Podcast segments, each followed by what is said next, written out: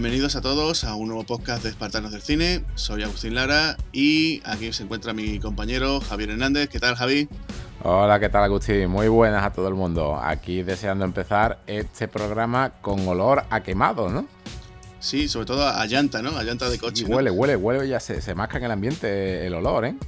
Estamos ya aquí con nuestra gabardina, ¿no? Porque hoy está lloviendo. Sí, eh, sí, encontramos un sitio así bastante fresquito, ¿no? De, nos encontramos por la, por la campiña francesa. Sí. Eh, la verdad que la ambientación, el tiempo está exactamente igual que en la película, ¿eh? Sí, exactamente igual. Bueno, tenemos aquí nuestro. Yo tengo, yo llevo un Peugeot aquí, tengo preparado un 500, un 506. ¿Tú cuál llevas? Un Audi, ¿no? Me parece que llevas tú aquí, ¿no? Sí, un Audi, más bien un familiar, volumen. No iba a correr mucho, pero mira, oye, cómodo vamos a ir, ¿eh? Sí, sí, vamos a ir. Bueno, pues me parece que va a empezar la, la persecución, así que nos vamos poniendo los cinturones y arrancando los motores, ¿no? Sí, sí, porque va a empezar, eh, en esta ocasión vamos a hablaros de Ronin, de John Frankenheimer.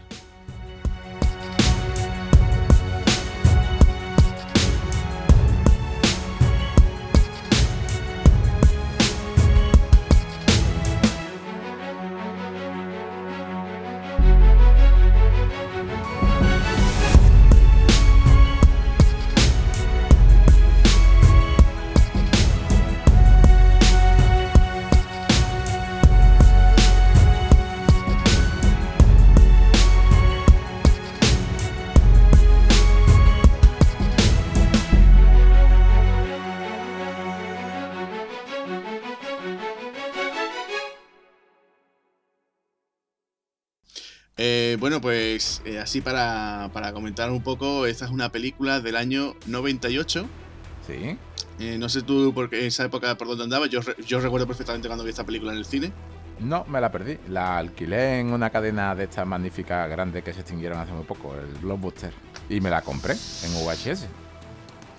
Pues eh, vamos a comentar que, que, esta película, bueno, pues eh, yo cuando la vi en su día, eh, vamos, recuerdo perfectamente, estaba en el instituto y decir, bueno, pues miércoles, el día de espectador, pues allá que vamos a verla, ¿no? La, vamos, recuerdo perfectamente ir con, un par de amigos y, recuerdo que uno de ellos ni siquiera se enteró de que era eso de Ronin ni nada y salió a cuadro, ¿no? Y la verdad es que me gustó muchísimo esta película, ¿no? Claro, porque Ronin es, la verdad que nadie sabía lo que era un Ronin. Hace 20 años era una cosa eh, que no estaba para nada en la sociedad metido. Sonaba de algo, a, algo del Japón feudal, pero no, no teníamos conocimiento, ¿no?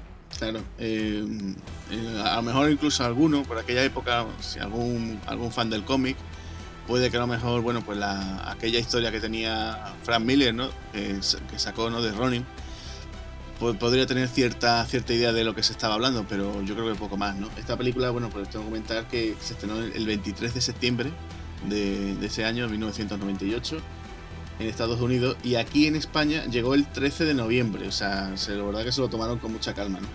Sí, sí, ah, bastante. Habría que comentar que, claro, unas fechas un poquito regulares para la hora de, la taquilla, ¿no? Porque esta película, eh, por desgracia, pues no, no, fue ningún éxito, ¿no? Eh, costó unos 55 millones, que hoy en día, para lo que después la gente ve la película, dices tú, pues, pues tampoco es que fuese un presupuesto eh, súper grandísimo, porque hay que recordar, por ejemplo, que estamos hablando del año 98, ya se había estrenado, por ejemplo, ese mismo año eh, teníamos ahí grandes superproducciones, fue el año de los meteoritos, porque fue... Sí, sí, sí, un año de, muchos, muchos Oscar, muchos Oscar técnicos.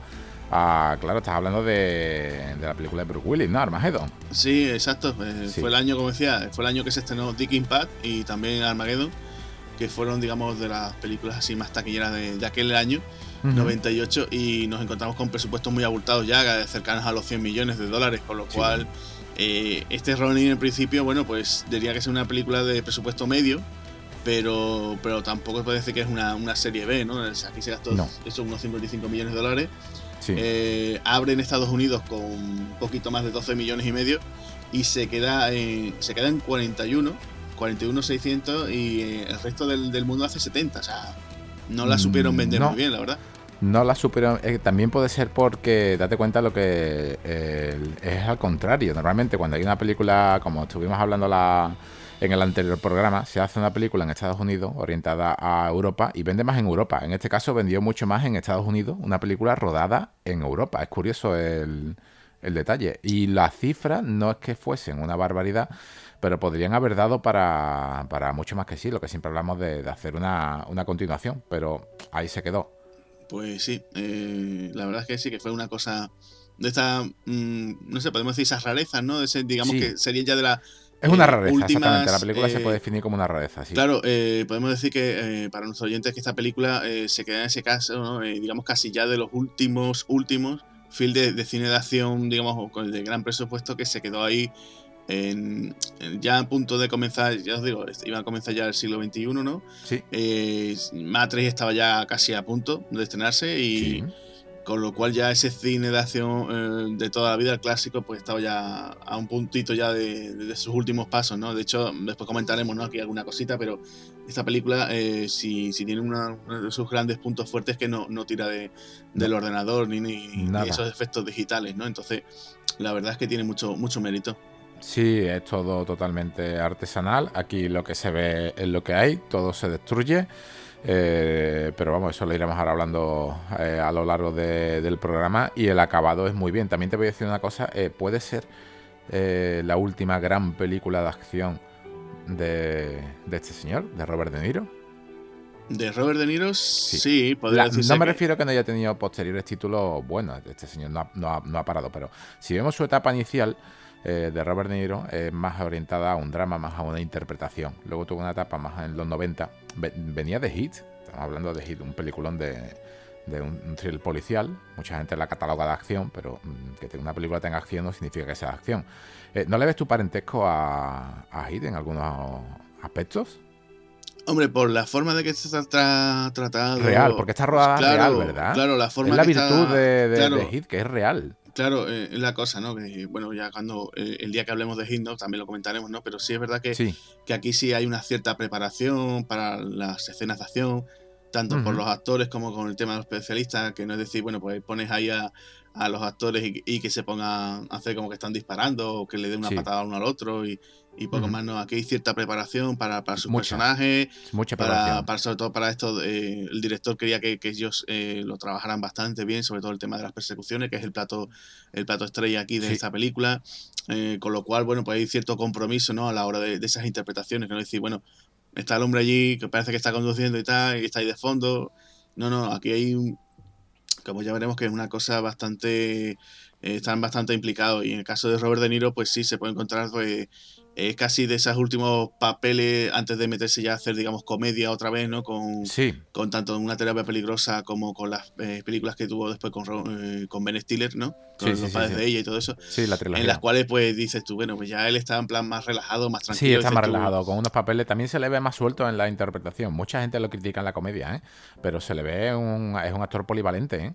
Eh, lo mismo te vale para un drama, para una película de acción, que para interpretar a un villano, que para, para una comedia te ríe. O sea, eh, eh, haga lo que haga, eres capaz de llorar, de divertirte y de pasarlo bien con, Robert De Niro. Pocos actores son de esa categoría. Es Robert De Niro. Hoy en día es verdad, es cierto, bueno, que, sí, que, que se le está criticando y tal, pero es que dices tú, bueno, pero es que tiene toda la carrera que tiene antes, ¿sabes? Claro, es, que, es, que ya no tú no puedes mm, estar continuamente, fíjate tú, actores que hoy en día están súper eh, bien valorados. Pues, por ejemplo, te digo yo, mira, eh, Michael Fassbender, Tom Hardy, que están la gente, hoy el público está loquísimo con ellos, ¿no? Están siempre entusiasmados con sus siguientes proyectos, con los nuevos proyectos. Eh, pues ponte dentro de 10 años, a lo mejor que te protagonice a lo mejor un remake de eso, de los padres de ella, ¿no? Dice Michael Fassbender, los padres de ella, ¿no? Sí, sí, sí, es muy posible y, y la gente dirá incluso, pues a mí me gusta mucho la de Deriro, ¿eh? Claro, claro, sí, todo eso varía siempre. Entonces, nosotros estamos pues hablando de este cine de acción de que ya no se hace. Imagínate tú dentro de 20 años lo que hablarán sobre el cine de hoy, ¿no? Esa cine de. Claro. Es que usa croma. A lo mejor hay gente que defenderá el croma por encima de, lo, de, de, las nuevas tecnologías. Eso nunca lo sabremos. Claro. habrá que esperar. el día, el día de mañana, cuando hagan un remedio a todo gas. Eh, sí. vamos a tener que comparar bastante a, a, esa película inevitablemente con esta.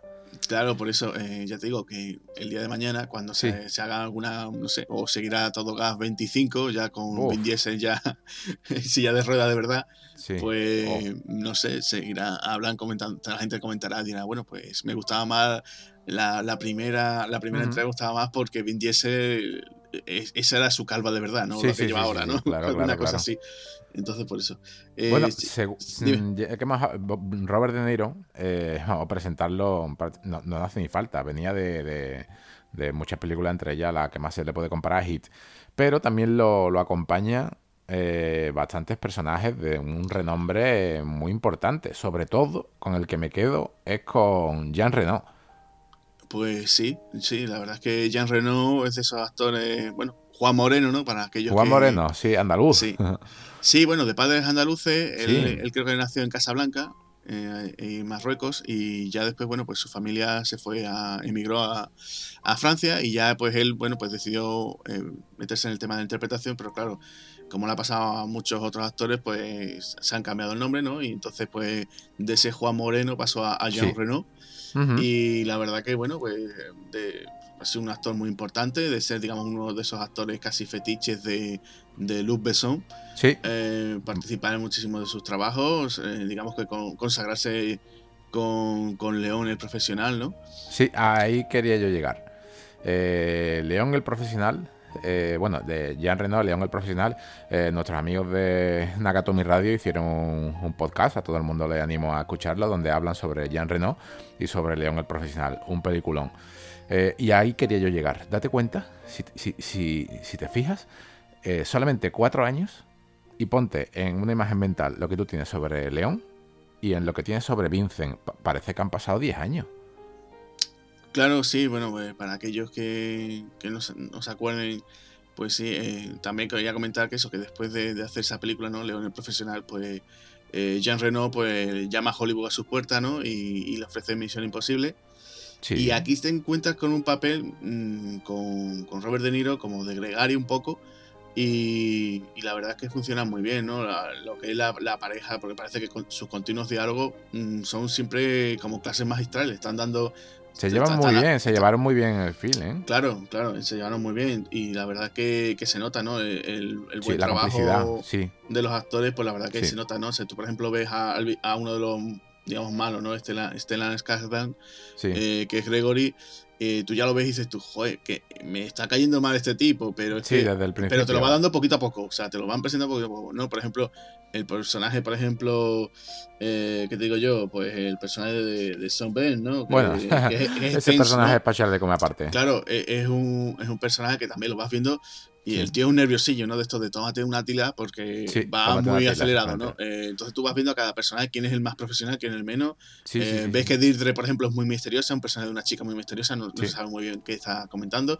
Te encuentras, por ejemplo, a Larry, que es el conductor, que es un personaje muy secundario, pero el hombre está allí tranquilamente. Conductor y cocinero. A, lo que le manden, ¿no? Cada uno tiene su rol. Claro, claro. Entonces, eh, yo creo que eso es una cosa que, bueno, que la verdad que, que aquí el guion está muy bien planteado. O sea, es, eh, digamos, más o menos sencilla y, digamos, un, cierto, como decía, ¿no? Eh, eh, Alfred el tema de, hay un McAfee, ¿no? En este caso, que hay una maleta Sí. no se sabe qué es lo que hay en la maleta. es, un acierto absoluto ponerlo, aunque al final, al final del film te revela algo, eh, lo, quiso, lo quiso meter el director en una a modo de, noticia, pero noticia, pero tipo telediario, de que se escuchaba de fondo. Aunque no es vinculante lo que se lo que hay en el maletín, pero es, un acierto absoluto como en Pulp Fiction. Pues sí, es una de esas cosas que dices tú, bueno, aquí lo, lo lo importante no, no es el final, sino lo que, digamos, ¿no? En este paso, ¿no? La verdad es que eh, la intriga que hay en esta película, porque claro, eh, estamos hablando que sí, que es una película de acción, pero bueno, también tirando a un thriller de espías, ¿no? Más clásicos, ¿no? Sí. Y, claro. y entonces, pues bueno, pues nos, encontramos con, con, esto, ¿no?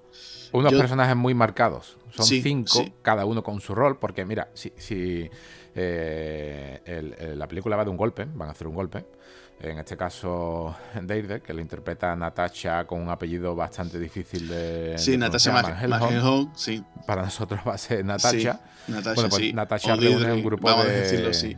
Sí, sí, Natasha reúne a un grupo. Si, si te das cuenta del grupo, eh, Jean Reno interpreta a Vincent. Es el que se encarga de, digamos, la logística.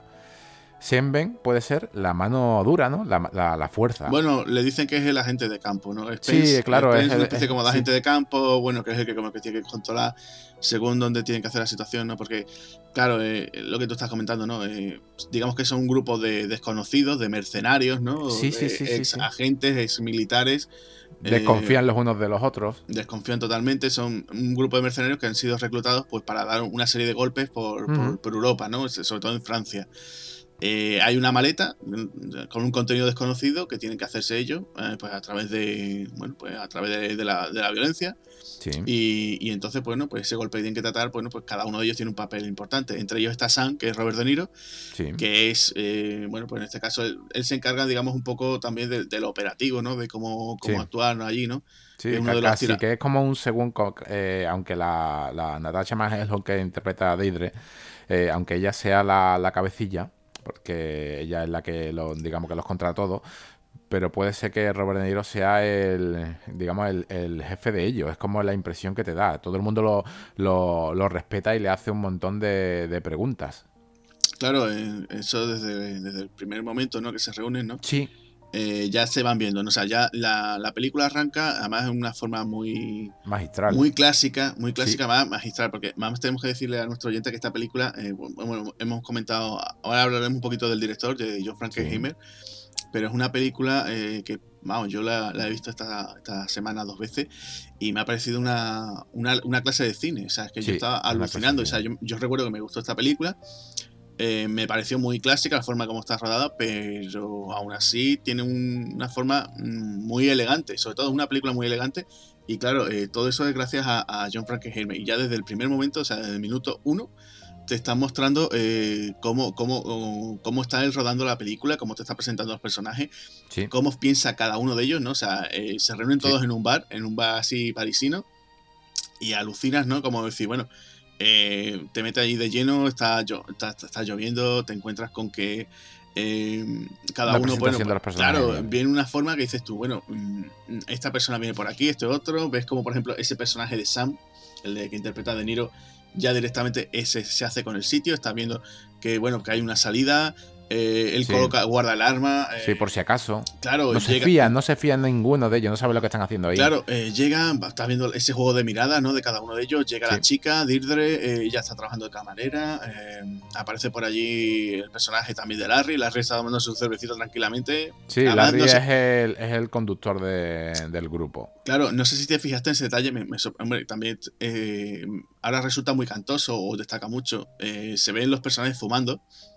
Y resulta que Larry está fumando y al lado tiene un cartel de prohibido fumar, ¿no? Que era antes de esas prohibiciones. No, no, no, me fijé. Lo que ¿No, sí me fijé no, no, no me fijé. Lo que sí me, es que se me, se me, se me fue a la vista porque eh, todos fuman, pero, pero eh, Jean Reno fuma tabaco que da mal rollo. Está envuelto, el tabaco, el, papel es amarillo, amarillo, pero un color feísimo. Sí, sí, sí, un color amarillento, parece. Sí, amarillo enfermo, parece como si estuviese húmedo el papel. Entonces, claro, no, no, no me sí que estaba, sí que es cierto que estaba Larry pegado a la pared. Y, además no, no, no te espera que sea ni, ni siquiera el conductor. Y, y no, se te van los ojos cada vez que cada vez que saca un pitillo, porque se fuma mucho en esta película, mucho de cine negro. Se bebe poco, se menciona el alcohol, pero se, se, sí que se fuma mucho. Sí, fuman bastante. Eh, bueno, además de hecho, eh, la forma ¿no? de cómo entablar una conversación, que en alguna otra ocasión se ve algún personaje hablando con alguien para preguntar alguna cosa y, y se pone a fumar, ¿no? Y, la verdad es que resulta llamativo ese detalle, ¿no? Que hoy en, día, hoy en día se vería como ya una cosa políticamente incorrecta o incluso una cosa decir, bueno, eso, ¿qué, están haciendo esta gente, no? Sí, pero, pero resulta curioso, ¿no? Sí, lo que sí te digo, que la película dura mm, mm, dos horas y no es una película que esté cargada de diálogos. Tampoco, a quien no la haya visto, tampoco es una película que esté todo el día eh, coches por arriba, coches por abajo, porque lo que tiene son tres persecuciones más o menos, más una escenita de acción pero es una película donde la, cámara habla más que el propio guion. Si te das cuenta, es muy fría. Eh, bueno, sí, eh, eh, ¿sabes lo fría? Sí, sí, porque yo creo, sí, creo que ya sé lo que quieres comentar. Es verdad que, es cierto que la, aquí impera verdad que, el tema de las persecuciones, lo, un que otro tiroteo, pero, pero la cosa es que eh, te encuentras que cuando hay diálogo, los diálogos son muy. ¿Son directos? Son directos. O sea, la forma de cómo siempre ellos, ellos están siempre, sobre todo la, relación que hay entre el personaje de, claro. de Ben con, con Sam es, es eh, está muy bien porque son los dos como dos profesionales pero siempre están oye te podrías llevar el dinero no ha habido ha pasado tal cosa no ha pasado una situación un tiroteo o algo claro si mueres ahora qué pasa con el dinero claro dices tú eh, aquí está el dinero te lo puedes llevar no dice bueno sí pero quién está detrás de esto no quién es el jefe de esto no bueno hay una mano hay hay dos manos ocultas porque hay, hay dos esto es como como una novela negra eh, una de ellas sí, sí se desvela no o sea Natacha Eh, que interpreta a Deirdre, la cabecilla, la mujer, la, cabecilla de todos ellos, eh, ella es como una subcontrata. Pero, pero la, los trabajadores, los trabajadores, porque estos van a hacer un, trabajo especial, entre comillas, eh, son encargados por, por, una persona a la que solamente también la mencionan, que es el hombre de la silla de ruedas, que no sale en el film. Sí, bueno. como controlados por ellos. Eh, hay un tipo, bueno, se supone cuando se están reuniendo y se me manda el, tipo de la silla de ruedas, ¿no? Que, claro, más misterio todavía. Claro, que, que no sé si tú lo sabes, eh, ese personaje del hombre de la silla de ruedas es como una especie como de guiño a, la novela del caso Burr de Robert Ludlum. No, no, no lo sabía. Pues también había ahí un, un personaje que eh, se, llama así, el hombre, el hombre de la silla de ruedas, entonces es como un guiño, un guiño a eso. Suena muy malo de los 60, ¿no? Muy malo de tipo así eh, cine negro, James Bond, ¿no? Un poco, un poco mezcla así como tipo fantomas, ¿no? El hombre de la silla de ruedas. Sí, además, fíjate el caso de que ahora tú que mencionas James Bond, ¿no? Estamos hablando que, bueno, que esto se puede decir que es un thriller de, espías, ¿no? Porque muchos de ellos vienen, ¿no? Como diciendo que son antiguos ex agentes de, ¿no? Porque nos encontraremos con gente del KGB, eh, antiguos agentes de la CIA y tal, ¿no? Eh, te encuentras con que el, el, reparto, la gracia es que tenemos a tres villanos de James Bond, ¿no? Tenemos a Son Bean. Cierto que, que lo tenemos aquí. Eh, tenemos también a Jonathan Price. Sí. O sea, que también, o sea, eh, Son Bean, perdona, eh, fue el villano en la primera de Pierre Ronan, que fue en GoldenEye. en el Mañana Nunca, nunca muere, ¿no? me parece, ¿no? Que fue Jonathan Price. Y después tenemos a otro villano más clásico todavía de, la saga James Bond, que, que, en este caso, pues me parece que tú te sabes el nombre, ¿no? Michael Lonsdale. Eso es, Michael Sí, lo que pasa es que yo lo conocía más, por, más que por villano, porque es un personaje que sale aquí, que es el que hemos escuchado ahora en la introducción de que explica que es un Ronin, que es un eh, es un personaje que sale a modo de mm, mm, casi para hacer una cura y, hacer la introducción de, que era un, un Ronin, es un personaje secundario. Sí, es el este personaje, de, Jean-Pierre, ¿no? Sí, es el policía, claro, es Jean-Pierre, sí, es Jean-Pierre. Eh, creo que no menciona el apellido, de Jean-Pierre. Es este, este señor este hombre que se dedica a pintar figuritas con el pelo así largo, con perilla.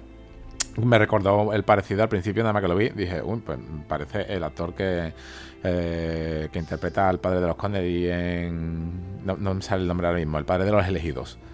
Eh, y dije, ah, no, es otra persona. Bueno, pues este señor es el policía de, de la película Chacal, la clásica. Sí, la de Fred Cineman. Sí, sí, la del 76, 77 creo que es, más o menos. Sí, además eso, eh, como decía, eh, este hombre pues fue el, villano Moonraker. Eh, claro, pues el que sea así fan de la saga de James pues se queda así, no se sorprenderá, no te encontrarás sí. vaya, tenemos aquí ¿no? A, tres villanos de, de James Bond en una película así como esta, pues la verdad que es un, es un guiño, ¿no? También la, la pequeña curiosidad para aquellos que sean muy seriófilos, ¿no? O que sean muy fan de Juegos de Tronos, pues tanto Son Bean como Jonathan Price, pues también apareció en Juego de Tronos, ¿no? O sea que... Lo que pasa es que Son Bean, cada vez que escuchamos el nombre de Son Bean, hasta él mismo se ha quejado. Claro, eh, Creo que ha cascado en cincuenta y pico películas. Salió la noticia, creo que en verano de este año, del 2018, y decía que, vamos, la, la, la, noticia salió en los periódicos, porque es que él se quejaba de, de que Hollywood lo usaba para morir. Creo que ha muerto en 52 películas. Pues sí, es que es un actor muy recurrente siempre para, hacer de villano. Sí, aquí tiene un papel repelente, absolutamente repelente, muy corto, muy corto. Con, ya desvelaremos al final de, la película algo alternativo que, se estaba pensando para este personaje, que no, se llega a hacer.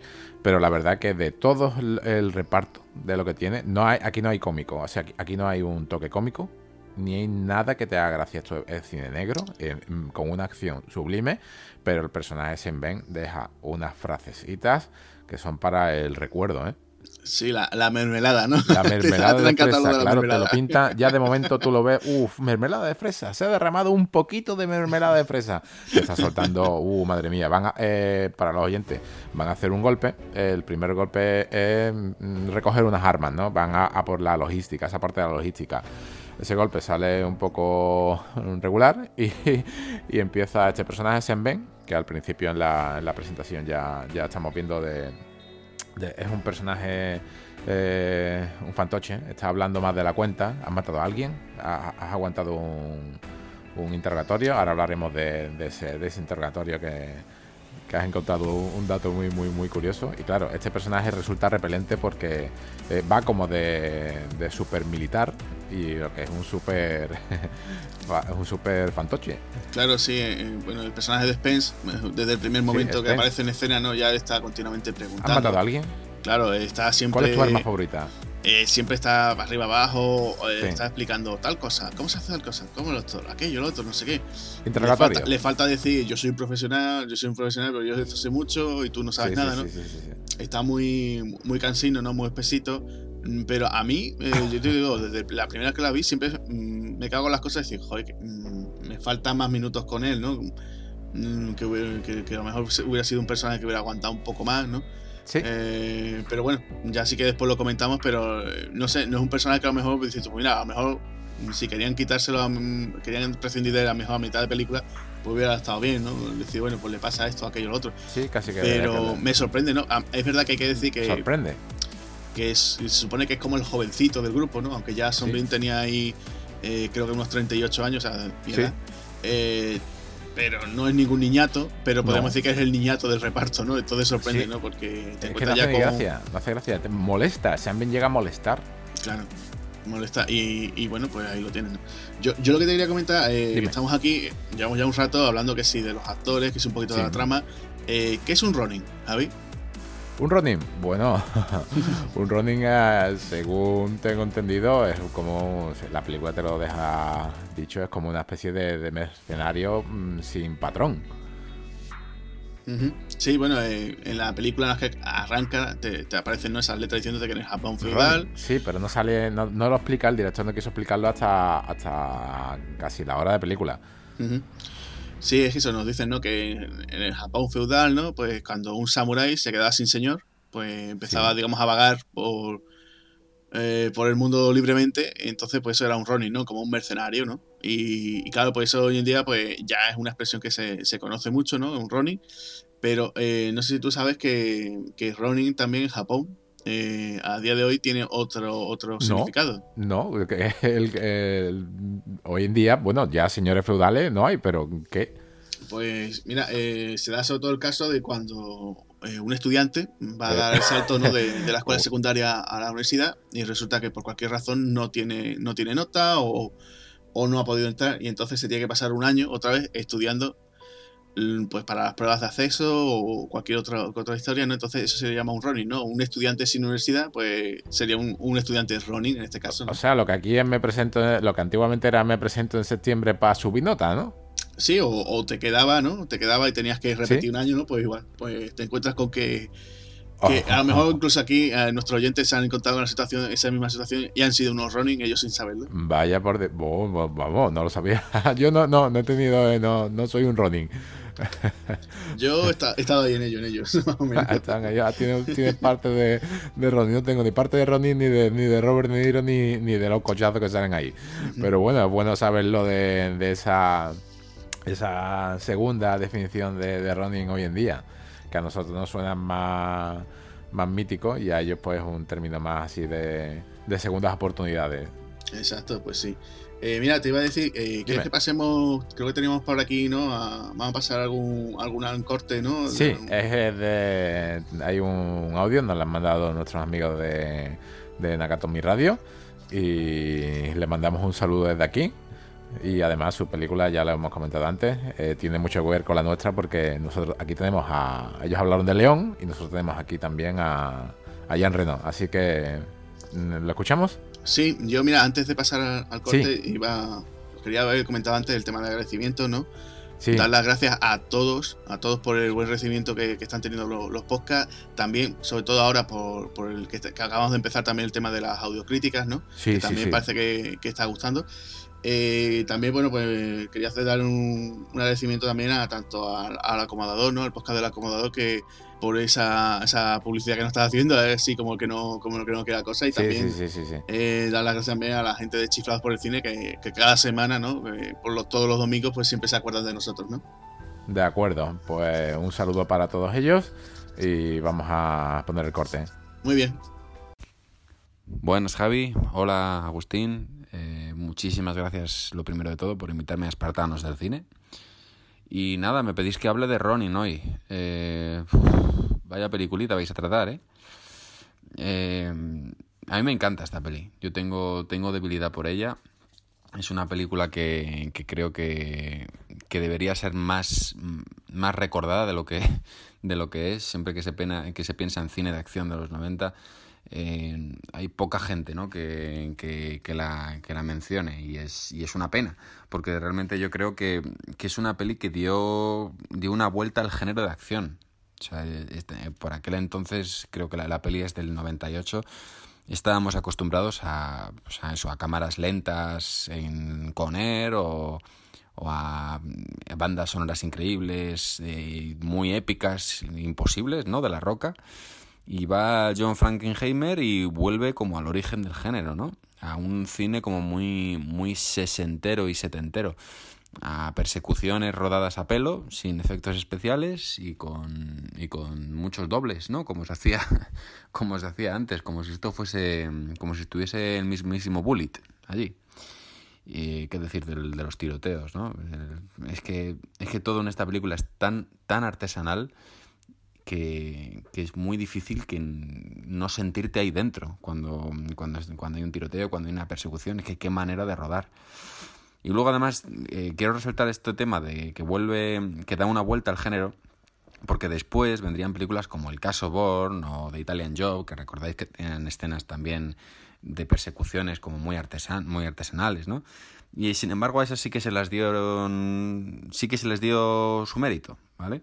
Pero la primera fue Ronin fue la primera en hacer este. Eh, eh, me refiero en, los 90, eh, no, la primera. Pero sí que es verdad que fue Ronin quien instauró otra vez este tipo de, de acción. Y yo creo que además la parte positiva de que no se usara eh, efectos especiales en la película es que a día de hoy parece como si lo hubiesen rodado mmm, ayer, ¿sabes? Es que no ha pasado los años por ella. Yo, si me tengo que quedar con una secuencia, elegiría la parte de Niza. Sea, ese robo de maletín y esa impresionante persecución por la carretera de doble sentido, mm, a día de hoy me sigue poniendo vamos, la piel de gallina. Y nada más, eh, muchísimas gracias por, por invitarme y ala, a disfrutar de Ronnie.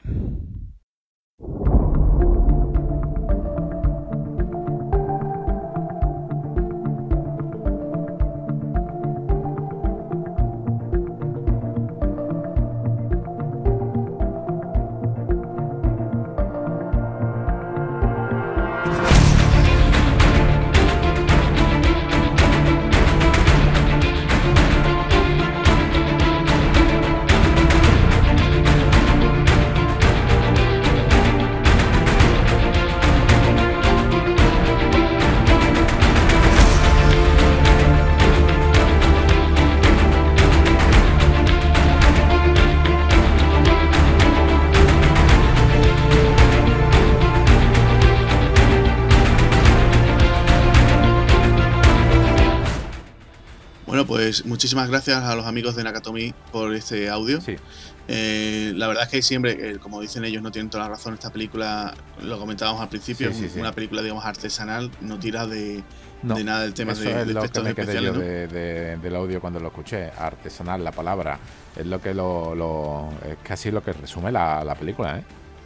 Sí, sí, es eso. ¿no? Eh, la verdad es que ya se nota desde el comienzo, ¿no? Desde ese, ese guion, ¿no? Que el guion, no sé si tú sabes quién fue el que, lo, el que escribió este, este guion. Eh, David Mamet. Sí, estaba David Mamet, pero eh, bueno, la, la, idea original era de J.D. Sake. Sí. Eh, el que tenía la idea es un guionista, bueno, pues que casi prácticamente se puede decir que Ronin es su, su gran trabajo, ¿no? Porque el resto sí, cositas de, de, serie B y vamos, que en realidad no, no ha tenido proyectos, ¿no? Por ejemplo, me parece que ha trabajado, me parece que escribió algo para Steven Seagal, ¿no? Sí, es verdad, cierto, cierto. Eh, eh, las películas estas del año 2000, eh, ya cuando Steven Seagal ya se, se vino abajo, pero a, a, se tiró al pozo. Se vino, se, se vino, abajo y empezó a expandirse a lo ancho, ¿no? También, Exactamente, fue proporcional la caída con la anchura. Sí, sí.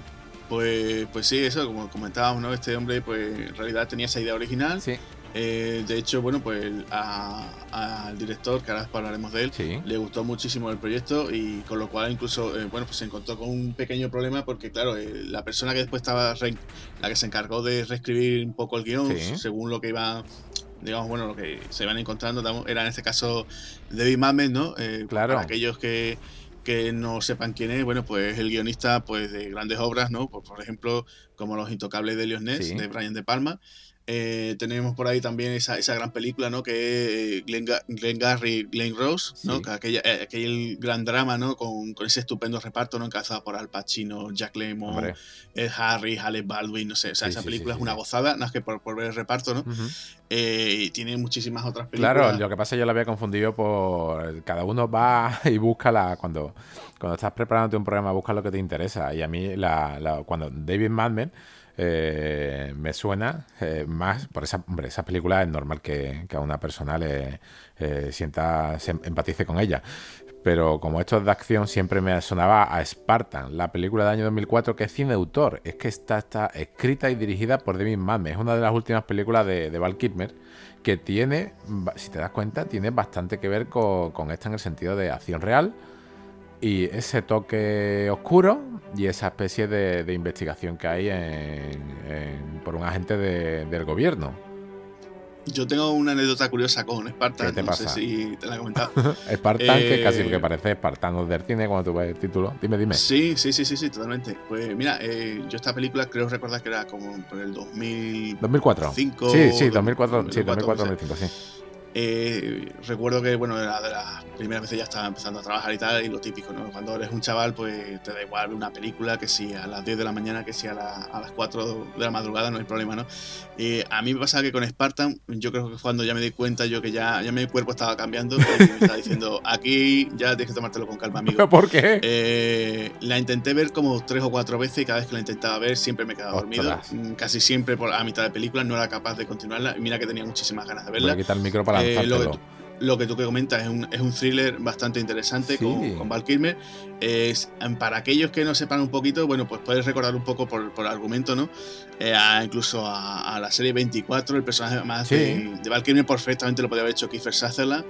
Es muy Jack Bauer ese personaje y, no sé por qué. Esta película, pues mira, me gustaba, pero no sé por qué mi cuerpo hacía mm, hasta aquí hemos llegado y, me ha apagado por completo. Yo es que la meto en una trilogía eh, eh, en que casi que va de, esto, ¿no? Eh, mira, te voy a poner tres títulos. Spartan, La hija del general y Basic. Es más o menos ese tipo de película. Como thriller dentro de, digamos, el mundo militar. Sí, eh, para que eh, quien no lo haya visto, lo que hoy en día es Jack Reacher, Spartan era en su época. Es una especie de tipo duro, eh, mm, agente eh, de investigación del gobierno que reparte sin, sin, miramiento. Y para, para mí personalmente, una, ya te digo, eh, cine de autor, no, no, siempre tenemos metido en la cabeza que cine autor es cine dramático. Pues no, ¿no? El cine de autor no tiene por qué ser eh, siempre, no, es dramático, está dirigido y escrito por, una persona. Eh, en este caso, esta película es una película de cine de autor de acción y a mí me, yo me lo pasé bien. Esa, era la, relación que tengo aquí con, con, con Ronnie Spartan, que podía haber estado perfectamente ambientada en, en este universo. Claro, también comentar, eh, bueno, dentro de lo que estábamos diciendo, ¿no? Debbie Mamet, eh, también, eh, bueno, pues también ha participado también en producciones así bastante grandes como también, por ejemplo, Aníbal, ¿no? Aquella continuación del Silencio de los Corderos, realizada por, por Ridley Scott, pues también participó en el guion y, por ejemplo, ahora eh, recientemente, bueno, también, aparte de guionista, también ha sido director, como tú comentabas con Spartan. Eh, tiene una película también así de las más recientes eh, que tiene, que es de esas que siempre sorprende, que es Cinturón Rojo. Que Tienes una crítica hecha. Sí, tengo una, tengo, hice una crítica en su día y la verdad es que es una película que sorprende mucho porque te crees que dice, bueno, una película de, artes marciales con Demi Mame. Sí. Y, la verdad es que sorprende, sorprende, está bastante bien, tiene un gran reparto. Eh, había muchísimas caras conocidas y, eh, te encuentras un drama de eso, pues dentro del género de las artes marciales, la verdad es que bastante recomendable, tanto, para aquellos que les gusten las artes marciales como, como un buen drama de personajes sobre todo, y te encuentras con, esta historia, la verdad es que es muy interesante. ¿Y qué me dices de, antes de entrar en materia sobre ya la, película, qué me dice, hemos dejado para el final el director, que se lo, se lo merece, la, gran presentación? Eh, ¿Qué me dice de John Frankenheimer? Yo no soy eh, de John Frankenheimer. ¿eh? Sí soy de. Bueno, no es que odie a nadie. Eh, una persona que odia a un director a un actor es mejor que se lo mire en un, psicólogo. No soy de John Frankenheimer, pero sí soy mucho de Ronin. ¿Qué me dices tú de este, de este señor que empezó sus su trabajos en televisión y que tomó mucho de su aprendizaje para la, para las películas? ¿Qué, ¿Qué opinas de él? Pues a mí me parece un, gran artesano. O sea, es, un, es, el, es el, hombre de, el hombre thriller, ¿no? O sea, es el hombre del thriller de los 60, de los 70. Eh, tú hay un, un, pequeño bajón en los 80, ¿no? Pero la verdad es que es un director que yo creo que. Mm, los 80 fueron más Está muy bien visto aunque está muy bien, o sea, gente mm, te recuerda por estas películas, ahora vamos a mencionar otros títulos suyos. Yo tengo uno muy, uno muy bueno. A, mí, a, mí, se me queda una cierta sensación agridulce con este hombre porque... Eso es. Eh, podría haber sido, o sea, cuando tenía que haber triunfado, o sea, decir, bueno, pues llego a los, años 80 y empiezo a hacer eh, grandes thrillers eh, de acción, mm, se podría haber convertido, o sea, yo no sé si este hombre, si a Frankenheim lo hubiera fichado en su momento eh, Joe Silver lo llama. Exactamente, una buena productora por detrás. Claro, eh, si hubiera tenido un gran respaldo, porque aquí, por ejemplo, esta película, eh, el productor era Frank Mancuso Jr., que era un productor de, cine de terror, pues por ejemplo, de sagas muy conocidas como, por ejemplo, Viernes 13 o incluso, mira, con Especie. Me contaba con otra Natasha, ¿no? Ahí. Sí, otra Natasha, en vez de más, más, más Helgo. pues te encuentras con que Claro, yo creo que este hombre hubiera, hubiera hecho otro, otro, o sea, cine ya taquillazos, ¿no? Sí, yo creo que vale para, la, acción, ¿eh? Claro, es que vale muchísimo. Muchísimo. de hecho, en el 89 lo dejó ya claro una película que vi en la tele, que en este no, en la, primera cadena, lo recuerdo perfectamente, que me, que me dejó, vaya, por la, por la realeza, no es una película que sea una obra de arte, pero eh, además con Don Johnson, el Tiro Mortal. Tiro mortal. Claro, es que tiene muchísimas películas. Mira, yo por ejemplo. William Forsythe es un policía en una guerra con los nazis. Es una película muy. Tiene una escena de acción muy buenas y muy reales. Yo este hombre lo, lo resume eso que tú has dicho: artesanal y real. Claro, es que eso. Eh, bueno, real, menos alguna. Sigue, sigue, perdón. Te iba a comentarte algunos títulos de él que, es que. Yo te digo, mira, es que este hombre, eh, por ejemplo, tiene clásicos, ¿no? Como El mensajero del miedo. Bueno, sí, claro con, con Frank Sinatra, ¿vale? Eh, después, bueno, no hace mucho se hizo un, remake con Denzel Washington. Sí, de hecho, el, eh, de hecho, el mensajero del miedo creo que tiene algo, algún paralelismo con Ronin. Sí, dicen, bueno, el, digamos, el clima final que hay cierto, ciertas tomas, ciertos planteamientos de cómo se va la historia que tiene cierto paralelismo con el mensajero del miedo. Eh, por ejemplo, Siete días de mayo, que, te encuentras a, a, a Kirk Douglas con eh, bueno, pues con, con Van Lancaster también por allí, aparece también Ava Gardner, con lo cual pues es un thriller ¿no? de, un general pues que en plena Guerra Fría pues tiene pensado hacer un golpe de Estado. Y claro, el presidente de Estados Unidos pues tiene que buscar pistas, ¿no? Para eso se lo encarga otro, otro militar, que en este caso, o sea, el villano, digamos, de la historia sería Van Lancaster y el, y el héroe sería en este caso Kirk Douglas, que es el, otro general que tiene que dar con, con pistas para, para, decir, bueno, pues este, este, este, este general está intentando hacer un, un golpe, un golpe de estado, ¿no? Una locura, ¿no? De, thriller.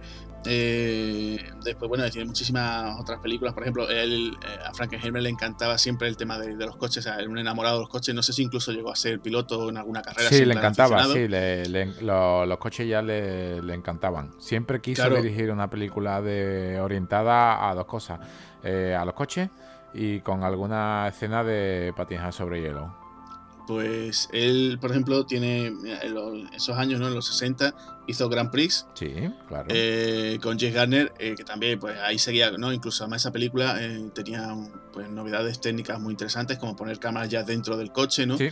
no filmar simplemente planos largos o, simplemente el típico plano falso, ¿no? De poner al actor delante de un coche y atrás un, fondo, ¿no? Ya innovó en su época. claro, aquí ya, ya la sensación de, digamos, un poco más de realismo. Sí, pero es que 20 años después con Ronin hizo lo mismo, innovó y ya ahora cuando analicemos un poco la, la película, casi lo comentaremos, eh, de, que los actores iban dentro de los coches.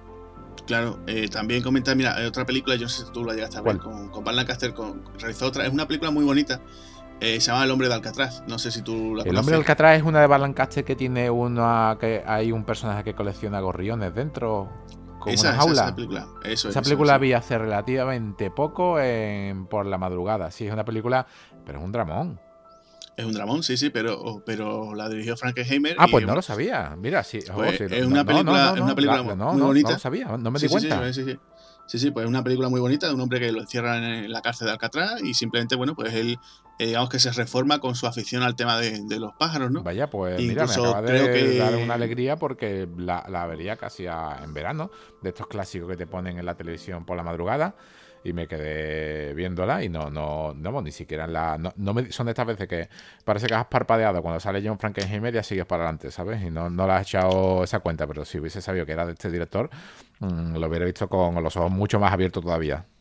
Claro, eh, y además, bueno, ya por decir más títulos así que la gente, por ejemplo, en los 80, bueno, perdona, eh, mira, eh, él también es el director de la secuela de Friends Connection. Sí, de con, con Jim Hammond, también vuelve a aparecer por ahí Fernando Rey. Sí. Eh, después, bueno, eh, llega a los 80, por ejemplo, mira, hace poco también, eh, este verano también la, volví a ver, El reto del Samurai con Scott Glenn, con Toshiro Mifune, que no sé si tú has visto esa película. No, pero tienes crítica y me la he leído también. Tienes una crítica para pues, Espartano del cine ambientada eso, ambientada eso en ese Japón también, años 80, el típico americano que llega, ese típico choque de, cultura, ¿no? Entre el americano con, la cultura japonesa, que al final, bueno, pues el americano empieza a aprender artes marciales y, todo esto, ¿no? Hay un tema de mafias por ahí por medio, la verdad. Es una cinta que, no está mal, ¿sabes? Para, ser de la época, ¿no? Y después por la que tú comentabas, por ejemplo, de, la, aquella película de Tiro, Mortal, Pero también tiene, 80, sí tiene una película también muy interesante que es Vivir y Morir en Los Ángeles, que la protagonizaba William Peterson, el Grison de CSI Las Vegas, ¿no? Que también tiene una, una, persecución de coche bastante importante. Eh, llega a los años 90 y se encontró un proyecto muy polémico, ¿no? Eh, fue La Isla del Doctor Mogó. Eh, aquella nueva versión que contó con, con, Marlon Brando de protagonista, aparece por allí Val Kilmer. El rodaje fue un desastre. tenían peleas cada dos por tres. Eh, Marlon Brando tenía unos, delirios en aquel momento que a, quien cualquiera se lo aguantaba, ¿no? Eh, Val Kilmer iba sobradísimo, vamos. Val Kilmer iba en plan que. Sí, después del santo, después de, Batman, si, si, es del 96, estaría recién lanzado Batman Forever y estaría metido en el proyecto del santo casi. Claro, eh, Val Kilmer iba súper sobrado, o sea, la gente estaba que no, nadie lo soportaba. Marlon Brando incluso decía, le dijo, no compares tu. La carrera. No compares tu talento. Escúchame, le dijo, no, compares tu talento con tu salario, con lo que cobras. O sea, tú imagínate. Eh, ya te digo, hubo muchísimos problemas. En un principio, no, sé si tú lo sabes, iba a participar Bruce Willis en esa película. Que menos, mal que, no. participó. Menos mal que porque iba Menos mal que no. No sé si iba a hacer personajes de Val Kilmer o, del protagonista. Pero aquello fue un desastre. Además, también, no sé si. Creo recordar que incluso aparece por allí un amigo nuestro también, ¿no? Marda Cascos también. Nuestro amigo Marda Cascos, que con el tiempo se convirtió en Mardas Ascos. Pero, bueno, le sobró una C por ahí. La verdad que algún programita, mira que me, mira que me gustaba. De hecho, tiene una, una película que me encantaría traer aquí.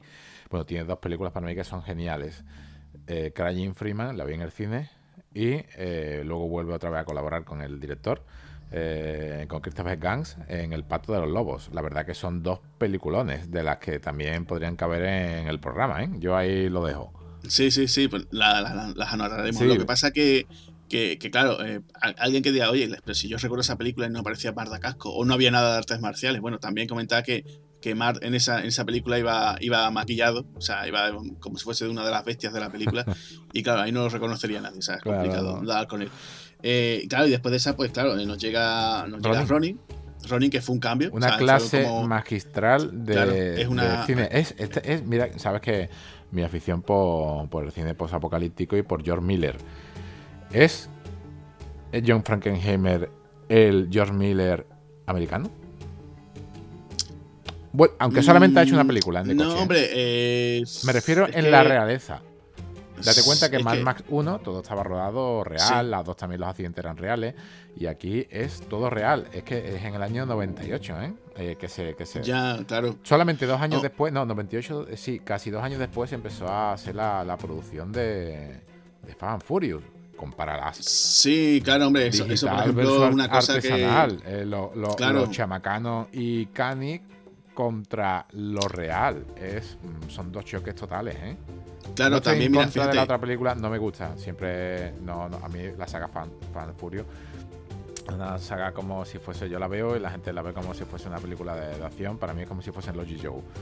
Eh, es así, eso es la, esas excentricidades eh, están muy bien, pero para una toma, no para hacer una saga con que parece un videojuego. A mi parecer, eh, no, me, no me atrae. Comparo toda la saga con Ronin y me quedo con, con, la realidad. Ese es el problema que le he visto a Fan Furio. Debería haber sido real.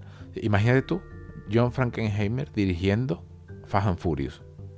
En vez de Rock Es que no, mira, eh, te cuento, por ejemplo, eh, John Frankenheimer eh, comentaba ¿no? sobre esta película, sobre Ronnie, por ejemplo, el caso de que a él no le gustaba, por ejemplo, o sea, estábamos hablando ya del año 98, ¿vale? Ya, por ejemplo, había gente por ahí como, por ejemplo, Michael Bay, ya había rodado esas persecuciones tan chulas que no había gustado tanto en La Roca. Por supuesto, pero eran más, eran más épicas y espectaculares que reales. La Roca es una de las mejores películas de acción que existen. Ese Hammer destrozando media ciudad y esas persecuciones. Bueno, Michael Bay, todo el mundo le da una autopista y, y unos coches y te hacen una película. Pero. Sí, yo estoy esperando a ver cuando, después de, de Transforme, a ver si hace ya por fin la película de los Micro Machines, que eso tiene que ser ya tremendo, ¿no? la película. Hay, hay videojuegos, ¿eh? No eres de pista. No eres de, si alguna vez escuchas este pues, podcast. Ahí lo dejo, ¿eh? Michael Bay haciendo los Micro Machines. Dudo, dudo, ahí tiene material, ¿eh? Sí, sí, sí, tiene material. Pues, pues, podríamos ponerle un tweet recomendándole que, que haga la película de, los, de los Micro Machines y de los y posteriormente otra saga que de los Hot Wheels. Pues sí, también, eso también no te, extrañe, que esté por ahí pendiente. bueno, dime, dime qué pasó con este señor en el. Porque me lo comentaste hace. Antes de empezar el programa. yo sabía el fallecimiento de este, de este gran director en el año 2002. Y me dejaste a cuadro porque sabía cómo había ido más o menos el tema, pero no lo, era, lo había escuchado, pero no era no, así de primera mano, que, es lo que, es lo que pasó. Sí, mira, eh, John Frankenheimer, bueno, como te decía, en 98, eh, o sea, ya tenía. Él fallece con 72 años en el 2002, ¿vale? O sea, cuatro años antes que, que cuando rueda Ronin. O sea, ya tenía ya unos 68 años, o sea, que ya era ya una persona ya con, en edad de, ya más que, más que jubilada, pero él seguía con ganas de, de marcha, ¿no? En este caso. Sí, sí. Y en el año 2000, pues incluso rueda con, con Ben Affleck y con Charlize Theron, Operación Reno. No me gustó. No te gustó, no. pues es una película. A mí me sorprendió, es verdad que a lo mejor con otro actor, porque Ben Affleck ahí todavía estaba muy verde. Gary Sinise de malote. Uf. Claro, eh, incluso aparece por allí Dani Trejo, ¿no? Podría haber sido una película, pues bueno, pues es otra película de robos, ¿no? Eh, ambientada en Navidad. Sí. También hay que decir, también hay que decir que Ronin también está ambientada en Navidad. Lo que pasa es que lo hace de forma muy sutil. Sí, la decoración eh, la van poniendo. Muy poquito, diálogo. Aparece por ahí un, aparece un Santa Claus y, gente que canta un villancico, pero muy sutil, ¿no? Y, te encuentras con que, bueno, pues nada, se, fue a hacer en el 2002 una, operación de espalda. Mm. como consecuencia de ello, no sé si fue durante el proceso o incluso después pues tuvo un, infarto y, falleció en el 2002, ¿no? Incluso él tenía ya incluso un proyecto en cartera, o sea, imaginarse ya la gente, ¿no? Con, con 72 años y, tenía ganas de seguir haciendo, haciendo cosas. Iba a hacer la, precuela de Exorcista, que al final, pues bueno, fue aquel proyecto tan, digamos, desastroso que terminaron con dos versiones, ¿no? El montaje de Fanny Harley. Y la otra era, me parece, no sé si fue Barbara Redder. No, no, no lo sé. No, no, no fue Barbara pero, pero tuvo, tuvo, bastante, sí, tuvo bastante polémica esa película, ¿eh? Sí, tuvo, tuvo eso. al final hubo, dos montajes y por un lado estaba el de Harley y el otro el del otro director, que ahora no recuerdo su nombre. Entre esas dos prefiero Operación Redo, sinceramente. Claro, y entonces pues nada, como os digo, eh, pues desgraciadamente Frankenheimer nos dejó en el 2002 y, y, hubiera, yo creo que, hombre, a día de hoy ya creo que ya hubiera fallecido, ¿no? Pero o no, no, no he encontrado ya una persona cerca de, de los 100 años, ¿no? Pero eh, la verdad es que es un hombre que yo creo que, que, bueno, que podría haberse retirado con, vamos, haciendo alguna que otra película más, ¿no? Sí, bueno, el listón lo también tenía mucho, mucho trabajo. Muy, incluso, muy alto con, con Ronin, ¿eh? Claro, eh, yo quería comentarte que en, el 2002 eh, llega incluso a hacer una película para la HBO. O sea, que es que él continuaba con sus trabajos con la televisión, con lo cual era, era un tipo, un trabajador incansable. Vale, yo también quería comentarte una cosa, porque no solamente este hombre ha vivido de, de Ronin. Hay una serie, mire, en el año 2001, BMW, digamos que... Mm, mandó una campaña de publicidad brutal es una campaña de publicidad orientada a su biplaza descapotable, donde eh, hay un personaje que es Cliff Owen, cuando prácticamente ni se le conocía a este señor. Eh, mandó a hacer unos cortos a muchos directores. Mira, de cabeza te puedo decir que es John Woo, uno de ellos. Eh, no, John Woo, ¿ya era John Woo? Sí, John Woo hace uno de ellos. Eh, vale, vale. Es que recuerdo que Ann Lee también participó con otros, sí. Sí, bueno, es que hay, hay un montón. En este caso, la historia de John Frankenheimer es uno de ellos. Sí, Ann Lee, participó también eh, en uno. Son unos cortos muy chiquititos, muy, muy, muy, cortitos. No, no, no, te explica nada. Simplemente es un conductor en busca de algo. Algunos, algunas tienen alguna eh. escena surrealista y otros no. Eh, pero son muy, muy, muy mm, recomendables. Creo que eran cinco seis, o seis cortos. También está uno de ellos, ojo, ¿eh?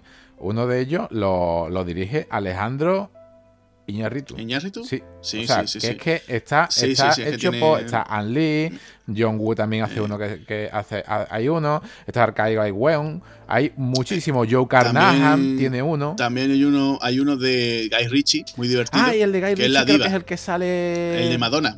Pero también sale este, este señor, Gary Oldman. No, el de Gary Oldman es el de Tony Scott. Ay, perdón. Uh, Tony Scott también. Es verdad que sale el coche con forma de diablo. Me parece. Recomendables. Esto era. Sí, es, muy, estos muy cortos recomendables. Son, de acción. muy recomendables, sí. Eh, en un coche y están a modo de película. Y aquí eligieron a John Frankenheimer para, en el año 2001 para rodar el de Ambrose.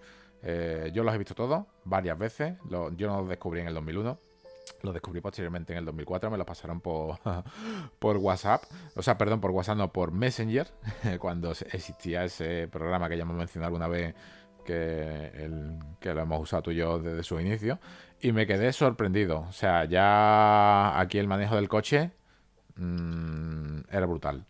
Sí, bueno, hay que comentar que, esa serie, bueno, yo también la recomiendo mucho, de Hire, que hace poco volvió otra vez con otro corto por parte de Neil Blomkamp, el director de Distrito 9, con todo de nuevo con, con, este hombre, con Clive Owen, que últimamente está un poquillo de, capa caída. Claro, desde el 2007 casi, 2008. Sí, y bueno, como comentabas tú, ¿no, Javi? Eh, esto hay una colección de directores increíble. Eh, creo que no sé si estaba, no sé si estaban producidos por, por David Fincher o por la productora de Ridley Scott. Tengo ahí un pequeño Sí, yo también hay, hay algo de. Hace mucho tiempo que no lo veo, ¿eh? Hace... Que sí, eh, yo os digo que, que, incluso estos cortos, yo los he llegado a ver incluso, no sé si incluso en una edición se llegaban a sacar, no sé si en España creo que no, pero. Yo lo hubiera comprado, en, ¿eh? en DVD lo hubiera comprado. Y, parece la sensación de esa de que estás viendo como un pequeño fragmento, y dices tú, esto lo unes un poquito y tiene un nexo en común que es en este caso el personaje de Clint Howell y, podría ser perfectamente una, película de acción, vamos, eh, funcionan muy bien, como tú dices.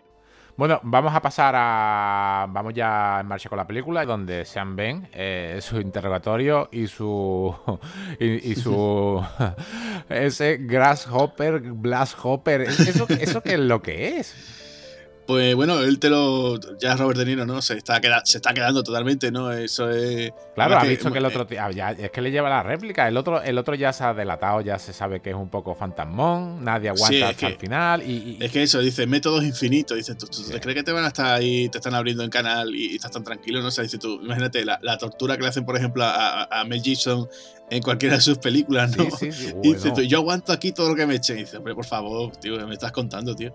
Claro, eh, tremendo, ¿no? Y, Robert De Niro, pues se lo toma con cachondeo y me dice, pues me dieron un, Grasshopper, ¿no? Que es un cóctel ahí que él dice, ¿no? Dice, lleva dos partes de ginebra, lleva dos partes de brandy, no sé qué. Y dices tú, vaya, vaya, cóctel, ¿no? Porque eso tiene que ser bastante fuertecito. Pero sí, sí, sí, la verdad es que esa escena, es que es eso, se muestra otra vez, ¿no? Quién es el profesional y quién es un aficionado, ¿no? Sí, aquí el, director, ya que estamos en faena, ahora ya hemos dejado esta parte, la primera parte del programa de situarnos en escena.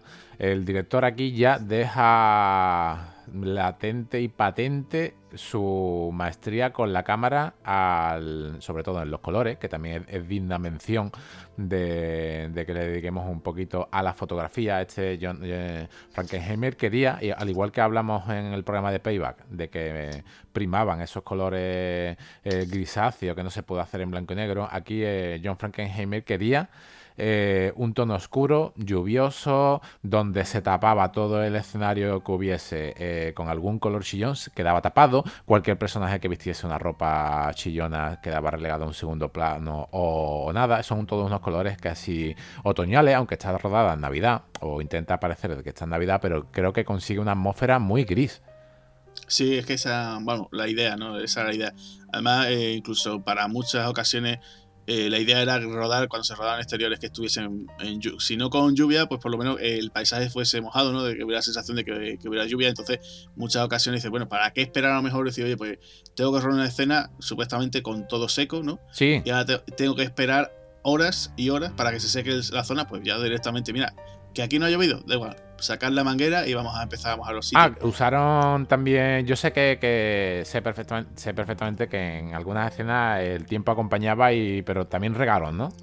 Sí, es que eso, eh, se, aprovechaba, ¿no? Por ejemplo, mira, la, escena esta que estabas comentando, la de la, mermelada de fresa, ¿no? Uf. Eh, en, esa escena, pues, claro, en esa escena del puente, cuando van a por el tema de las armas los, protagonistas, eh, claro, dices tú, bueno, pues quería que hubiese lluvia, ¿no? Creo que comentaba Frankenheimer en aquel, momento, y entonces, bueno, pues, pues ya está directamente, que no tengo que estar pendiente de que va a llover, no, hay unas nubes, no, no, yo quiero la película, que sea con esa atmósfera, ¿no? Como tú estás diciendo, esos colores grises, esa sensación de que parece que siempre está lloviendo, vamos, de hecho, incluso arranca la película, aparece Robert De Niro con una gorrita, con su gabardina, con una está chispeando. está chispeando, exactamente, sí, está chispeando. Eso es, y, y entonces, pues bueno, desde ese primer momento, entonces, aprovechando de que casi todo el rodaje de la película es en, Francia, ¿no? Se, ve París, sí, aquí quería yo comentar una cosita. Arles, ¿no? Porque también una cosa que no he comentado de Frankenheimer, Frankenheimer también pasó una temporada en Francia, entonces se conocía la zona, algunas localizaciones, incluso él las la, dio como sugerencia, nos gustaba muchísimo el sitio. Eh, entonces, pues, pues te encuentras con, como tú dices, ¿no? Esos colores grises, con lo cual, pues esa atmósfera le viene muy bien a esos personajes, ¿no?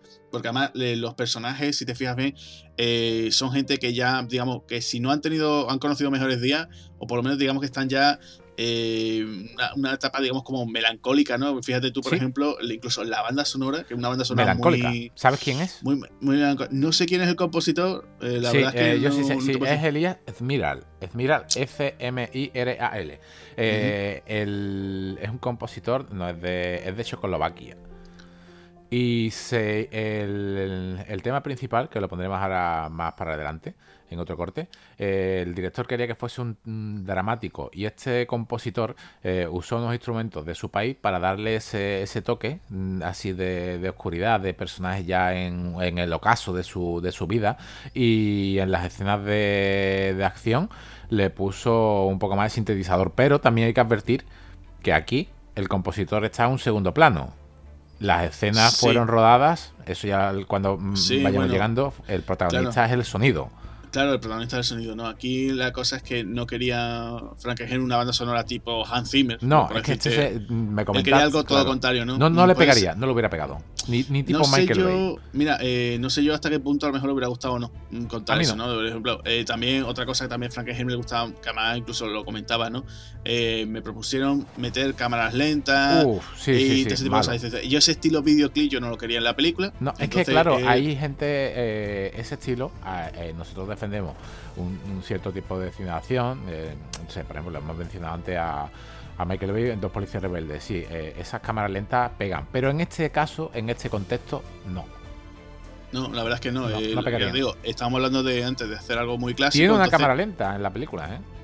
Tiene una cámara lenta, no, pues no, no se detecta. Igual que hay, un, una niña. Hay un cierto zoom también. Sí, hay un zoom hecho queriendo al final pero que también, fíjate tú que, que, hoy en día el zoom que era una cosa que cuando tienes una videocámara te encanta, sí. pero hoy en día es como que, es que la gente huye de él, ¿no? Como que si no sabes utilizarlo, como que queda muy cantoso, ¿no? Tú también lo que comentas, la cámara lenta es verdad, es una escena también de mucha tensión, ¿no? Cuando el personaje de, de Gregory amenaza con matar a una niña. Esa es la escena donde se produce una sola cámara lenta para darle más dramatismo a, a la niña. Claro, pues, pues es que una. Vamos, el personaje en sí de Gregory es que ya desde el primer minuto uh, también. da grima. da, da, grima porque parece el típico empollón. Parece un empolloncillo, ¿no? De esto Sí, sí, es, la parte del equipo que se dedica a la tecnología. Es el que sincroniza los, los equipos para hacer que los coches lleguen a su objetivo. Es la parte técnica pero mucho más técnico en la, introducción de la película, donde vemos los personajes, deja claro de que tiene unos reflejos de lujo, que Robert De Niro hace volcar una taza de, café para comprobar eh, su estado físico. Y, dice este personaje, pues los reflejos todavía quedan, nunca se pierden. Claro, además eh, este personaje, eh, no sé si te fijaste el detalle de cuando, cuando él tiene su, su equipo, ¿no? su ordenador y tal, eh, es gracioso, ¿no? Pero él tiene, por ejemplo, ya una pantalla, lleva una pantalla plana, porque claro, estamos hablando del 98, todavía existían los monitores de, CRT, no los de tubo. Eh, tiene un monitor de, Nokia. No sé si te fijaste ese detalle. No, no, me, me, resultó muy, muy curioso. mira que, mira que deberíamos de fijarnos en todo como por nuestra profesión de todo esto. Lo que sí me fijé, no, no, no lo vi, pero ahora sí, ahora, ahora te comentaré otra cosa. Vale, pues nada, simplemente comentar eso. Lleva un monitor Nokia. También comentar, bueno, que en aquella época eh, eran, digamos, los comienzos, ¿no? De cuando el, gran boom de los teléfonos móviles, ¿no? Sí, sí, eh, Que eran teléfonos móviles, no smartphones, ¿no? Entonces te encuentras con que los personajes, pues, llevan un, teléfono para hacer alguna llamada, pero poco más, ¿no? Y también aparece por ahí algún que otro teléfono Nokia, ¿no? Que, eso, digamos, que sería lo único que se ha quedado un poco desfasado, ¿no? El, el tema de la, de la tecnología. Pero no se apoya en ello, ¿no? Eh, pues mire, una cosa que te iba a comentar sobre, sobre esto. Los teléfonos no, se ven, es una cosa que, queda clara, no es, no eh, tecnología punta, pero claro, está ambientada en la época, si te das cuenta, eso que has dicho del monitor. Eh, lo que sí me fijé, no, me miré la marca, pero sí me fijé en los soniquetes, estos típicos clásicos que hay, que empiezan... Eso, esos soniquetes que emite el monitor, que sabemos todo el mundo que son falsos eh, desentonan un poco con, la realidad. En eso sí que me di, me di cuenta. Parecía un, videojuego en vez de un, monitor. Claro, eh, ya os digo, eso es lo único que podríamos decir en este aspecto, que la, película lo único que ha envejecido. O sea, el tema de... Sí, es lo único, de, todas maneras, usa, usa ese recurso siempre de tener a una persona en una furgoneta con un monitor como si fuese a los de espías. Resulta curioso, aunque... Eh, no es una película tecnológica, pero no se puede quitar esa tecnología. Si, seguramente si se hubiese hecho una película hoy en día eh, ambientada en esos años, hubiera colado, porque la película no envejece, porque todo es real.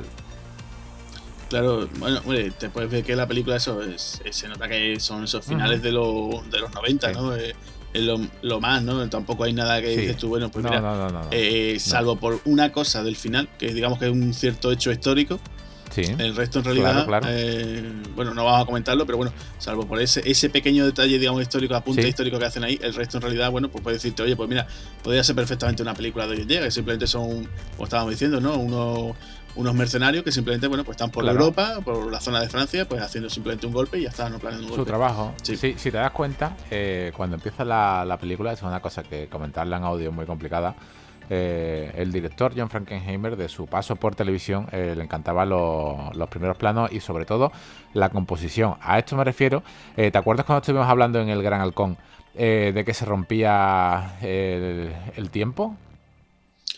Sí, sí, sí, eso sí. Eh, lo que era la composición. Aquí no, eh, se, en el Gran Halcón se le criticaba mucho eh, el paso del tiempo, de que los personajes iban para adelante y de repente en un minuto, era ya de noche, rompía, rompía el esquema temporal.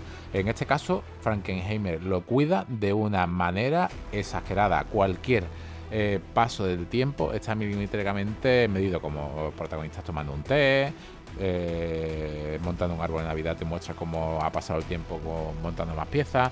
Y hay un detalle muy, muy bueno, que cada vez que hay una transición de cámara, eh, de una escena a otra, utiliza un sonido. Sí, sí, juega mucho él con el sonido y también con pequeños trucos, la verdad es que son muy sorprendentes, ¿no? De sí, eso, claro. Entra alguien delante de la cámara, ¿no? Delante de los actores y ahora te pega un pequeño salto, pero tú no te has dado cuenta, no te has percatado en ese momento, ¿no? Como al principio. Claro, lo, lo hace en varias ocasiones, sobre todo, por ejemplo, al principio, ¿verdad? Es cierto.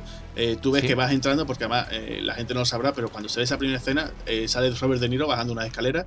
Exactamente. se ve ahí un bar y, bueno, pues la entrada del bar decorado es, es de ficción, es un decorado, mientras que las escaleras son de verdad. Y todo eso, ¿cómo nos engaña John Frankenheimer? Pues simplemente alguien que pasa delante de las cámaras y ya directamente te hace esa transición. La verdad es que sí que lo, hace, lo hace a lo largo de toda la película, como tú dices, usando sonido, eh, usando con alguien que aparece y después pega un pequeño salto, mejor dices tú, pues el personaje de Robert De Niro ha avanzado 50 mm, metros. Pero lo hace de una forma que a lo mejor dice, han pasado ahora 5 minutos, ¿no? De este momento, ¿no? Tú dices, ¿no? Por ejemplo, la escena del hotel que yo creo que esa escena cuando él se disfraza, ¿no? Que va con, con Dirdre, ¿no? San, San y Dirdre van sí, están, a, verlo. viendo a el, ya van a por el robo, a por uno, una de las maletas de las dos que tienen que conseguir. Y están ahí viendo el. están observando al enemigo, ¿no? Están disfrazados de. Sí, como el turista, ¿no? Unos, como el turista, que por cierto, sí, en esa escena eh, pide hacer una fotografía a un Sí, a una persona que hay allí. Un francés que había allí le pedía, oiga, ¿me puede hacer usted una fotografía?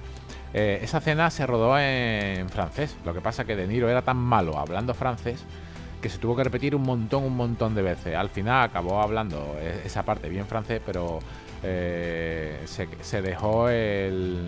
Eh, se cambió como si el personaje entendiese un poquito de americano. Sí, claro, lo pregunta, ¿no? Dice, eh, habla un poquito, habla inglés y él dice, un poco. Dice, por, favor, háganos una foto, ¿no? Y esa foto. Se rodó varias veces. Claro, esa escena es muy. Esa, digamos que es la escena más, un poco más divertida, ¿no? De la película. Sí, puede ser lo único que hay. Que, que donde, donde Robert De Niro, bueno, pues se, ríe un poco, ¿no? Va, haciendo un Además de incluso va con. El personaje de Deirdre le dice de broma, ¿no? Cuando dice, bueno, arréglate, no, coge dinero y vamos a comprar ropa, ¿no? ella, aparece de otra.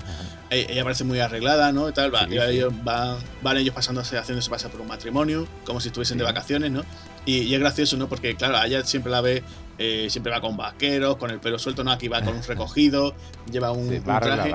Y claro, empiezan a decirle, bueno, haga usted aquí una foto, nada más es, un poco absurdo, ¿no? Porque dice, empieza a hacer fotos, porque además son fotografías analógicas, no son digital, ¿no? Con lo cual, eh, imagínate el carrete que echó ese, ese personaje ahí, ¿no? Dices tú, bueno, y siga más fotos, y ahora unas fotos a mi mujer, y ahora, ¿quiere usted salir aquí? Póngase usted, póngase, usted, como voy a enfocar a, los otros. Tú imagínate, ese hombre, ¿no? Cuando llegase a su casa diría, mm, qué raro, hoy me he encontrado con una pareja de americanos y, y me ha dicho que le hiciera 20 fotos y después me he hecho 20 fotos con su mujer. Yo sigo, este tipo tiene algo raro. Sí, sí, sí, Hoy en día sería un poco raro que te la pongan, que la va a poner en redes sociales, esto que es lo que es, ¿sabes? Sí, sí, sí. casi que te la juegas, ¿no? Con tu, con tu pareja. Pero es una escena que, digamos que, digamos tiene cierta comicidad, pero la verdad es que una forma ideal para decir cómo reacciona el grupo de seguridad, ¿no? en segundo plano lo estás viendo y se tú vaya, sorprende mucho, ¿no? Sí, la, verdad, que sí. La verdad que está, está muy bien hecho, ¿no? Eh, también lo que comentaba eh, John Frankenheimer, que le, gustaba mucho, como decía antes, ¿no? Había estado varios años eh, allí viviendo en Francia. Está encantado de, estar allí con, o sea, está muy contento con, la participación de, allí, ¿no? De que tuvo tanto por parte de, las autoridades, de cómo incluso la, gente se, portó allí.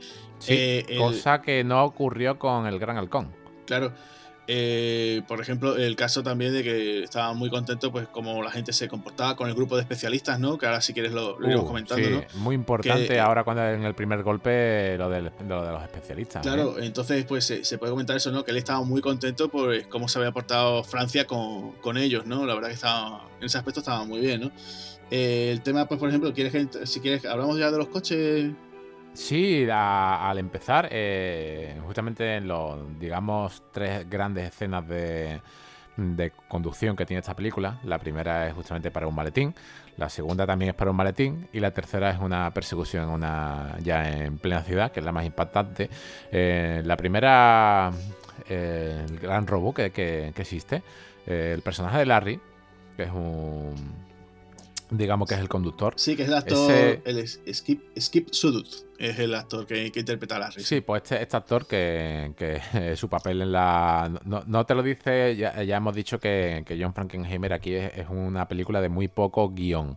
Eh, pero es más visual y te enseña cómo este personaje se encarga en, la habitación que tienen, en su piso franco, tanto de, conducir como de, la comida, ¿no? Digamos, el cocinero, el, conductor cocinero, ¿eh? es como si fuese Casey Ryback, es, un, es una cosa muy, un tipo de acción, pero al gourmet, ¿no? En este caso. Exactamente, es acción al gourmet. Yo conduzco, pero yo voy bien servido. Sí, sí, sí. Bueno, pues este señor, eh, las escenas de, coche las hace él. Bueno, él, él, todos estuvieron en una escuela de conducción de alto riesgo eh, aprendiendo maniobras imposibles y estuvieron bastante tiempo en, enseñándole pilotos profesionales. Eh, todas las escenas que vemos son en este golpe son realizadas por, este señor que también tiene un papel corto corto y, y, dice tres o cuatro palabras. Es un personaje que se podía haber explotado más. Digamos que del grupo es el que menos se ha, se ha dado a, conocer. Hoy, hoy perdón te corte, Javi. Eh, hoy, si se hubiera hecho esta película, me, imagino a Jason Statham de, de, conductor. Sí, ¿eh? sí, sí, sí. La verdad que hubiese sido perfecto. Lo que pasa que, que, que Jason Statham hubiese puesto fondo verde. Y este señor no quería fondo verde en ningún aspecto. Él quería, John Frankenheimer quería que el, actor estuviese dentro, se jugaran la vida. Claro, sí, sí. eso, mm, eh, bueno, también comentar que, por ejemplo, Skip Suduz, que es el actor, ¿no? Que tú dices que hizo toda su escena. Eh, se lo dijo, ¿no? Dice, se, lo dijo a Frank me dice, mira, eh, quiero llevar esto porque en realidad mm, dentro de lo que esas escenas de conducción, del peligro que tendría, ¿no? Eh, le dijo, dice, mira, quiero hacerla. Y entonces Frankenheim le dijo, no quiero ver luces de freno, o sea, tú pisa acelerador, ¿sabes? quiero velocidad, ¿no? O sea, que, que, no, que no vaya como nosotros, ¿no? Ahí pisando para que no, para no, él, quería eso, ¿no? Eh, la verdad es que sí. Se, lo pasarían de lujo en la escuela de conducción. ¿eh? Hombre, claro, tú imagínate ¿eh? llevando esos cochazos, por esta película otra cosa no, pero llevan cochazos, ¿no? Cochazos, pero de los buenos, ¿no? O sea, no decir, como decía de, de broma, ¿no? Llevamos aquí un Peugeot 205, que de hecho aparece un Peugeot 205 en esta película. es uno de la policía. Cágate tú la policía persiguiendo a, por la ciudad con un, pueblo, un Peugeot 205, ¿eh? A esos coches que salen, porque el, Larry, en la, en la introducción, eh, dice eh, a, sí, quiero, Renault. Quiere un coche grande, ¿no? Quiere un, coche, grande. Quiere un coche por lo menos que pueda empujar a otro coche. exactamente. eso ya te lo está explicando. Quiere un coche que pueda empujar a otro coche, que sea un Audi S8. Y además dice una cosa que me encantó, que es un detalle que dije, ostras, Mad Max.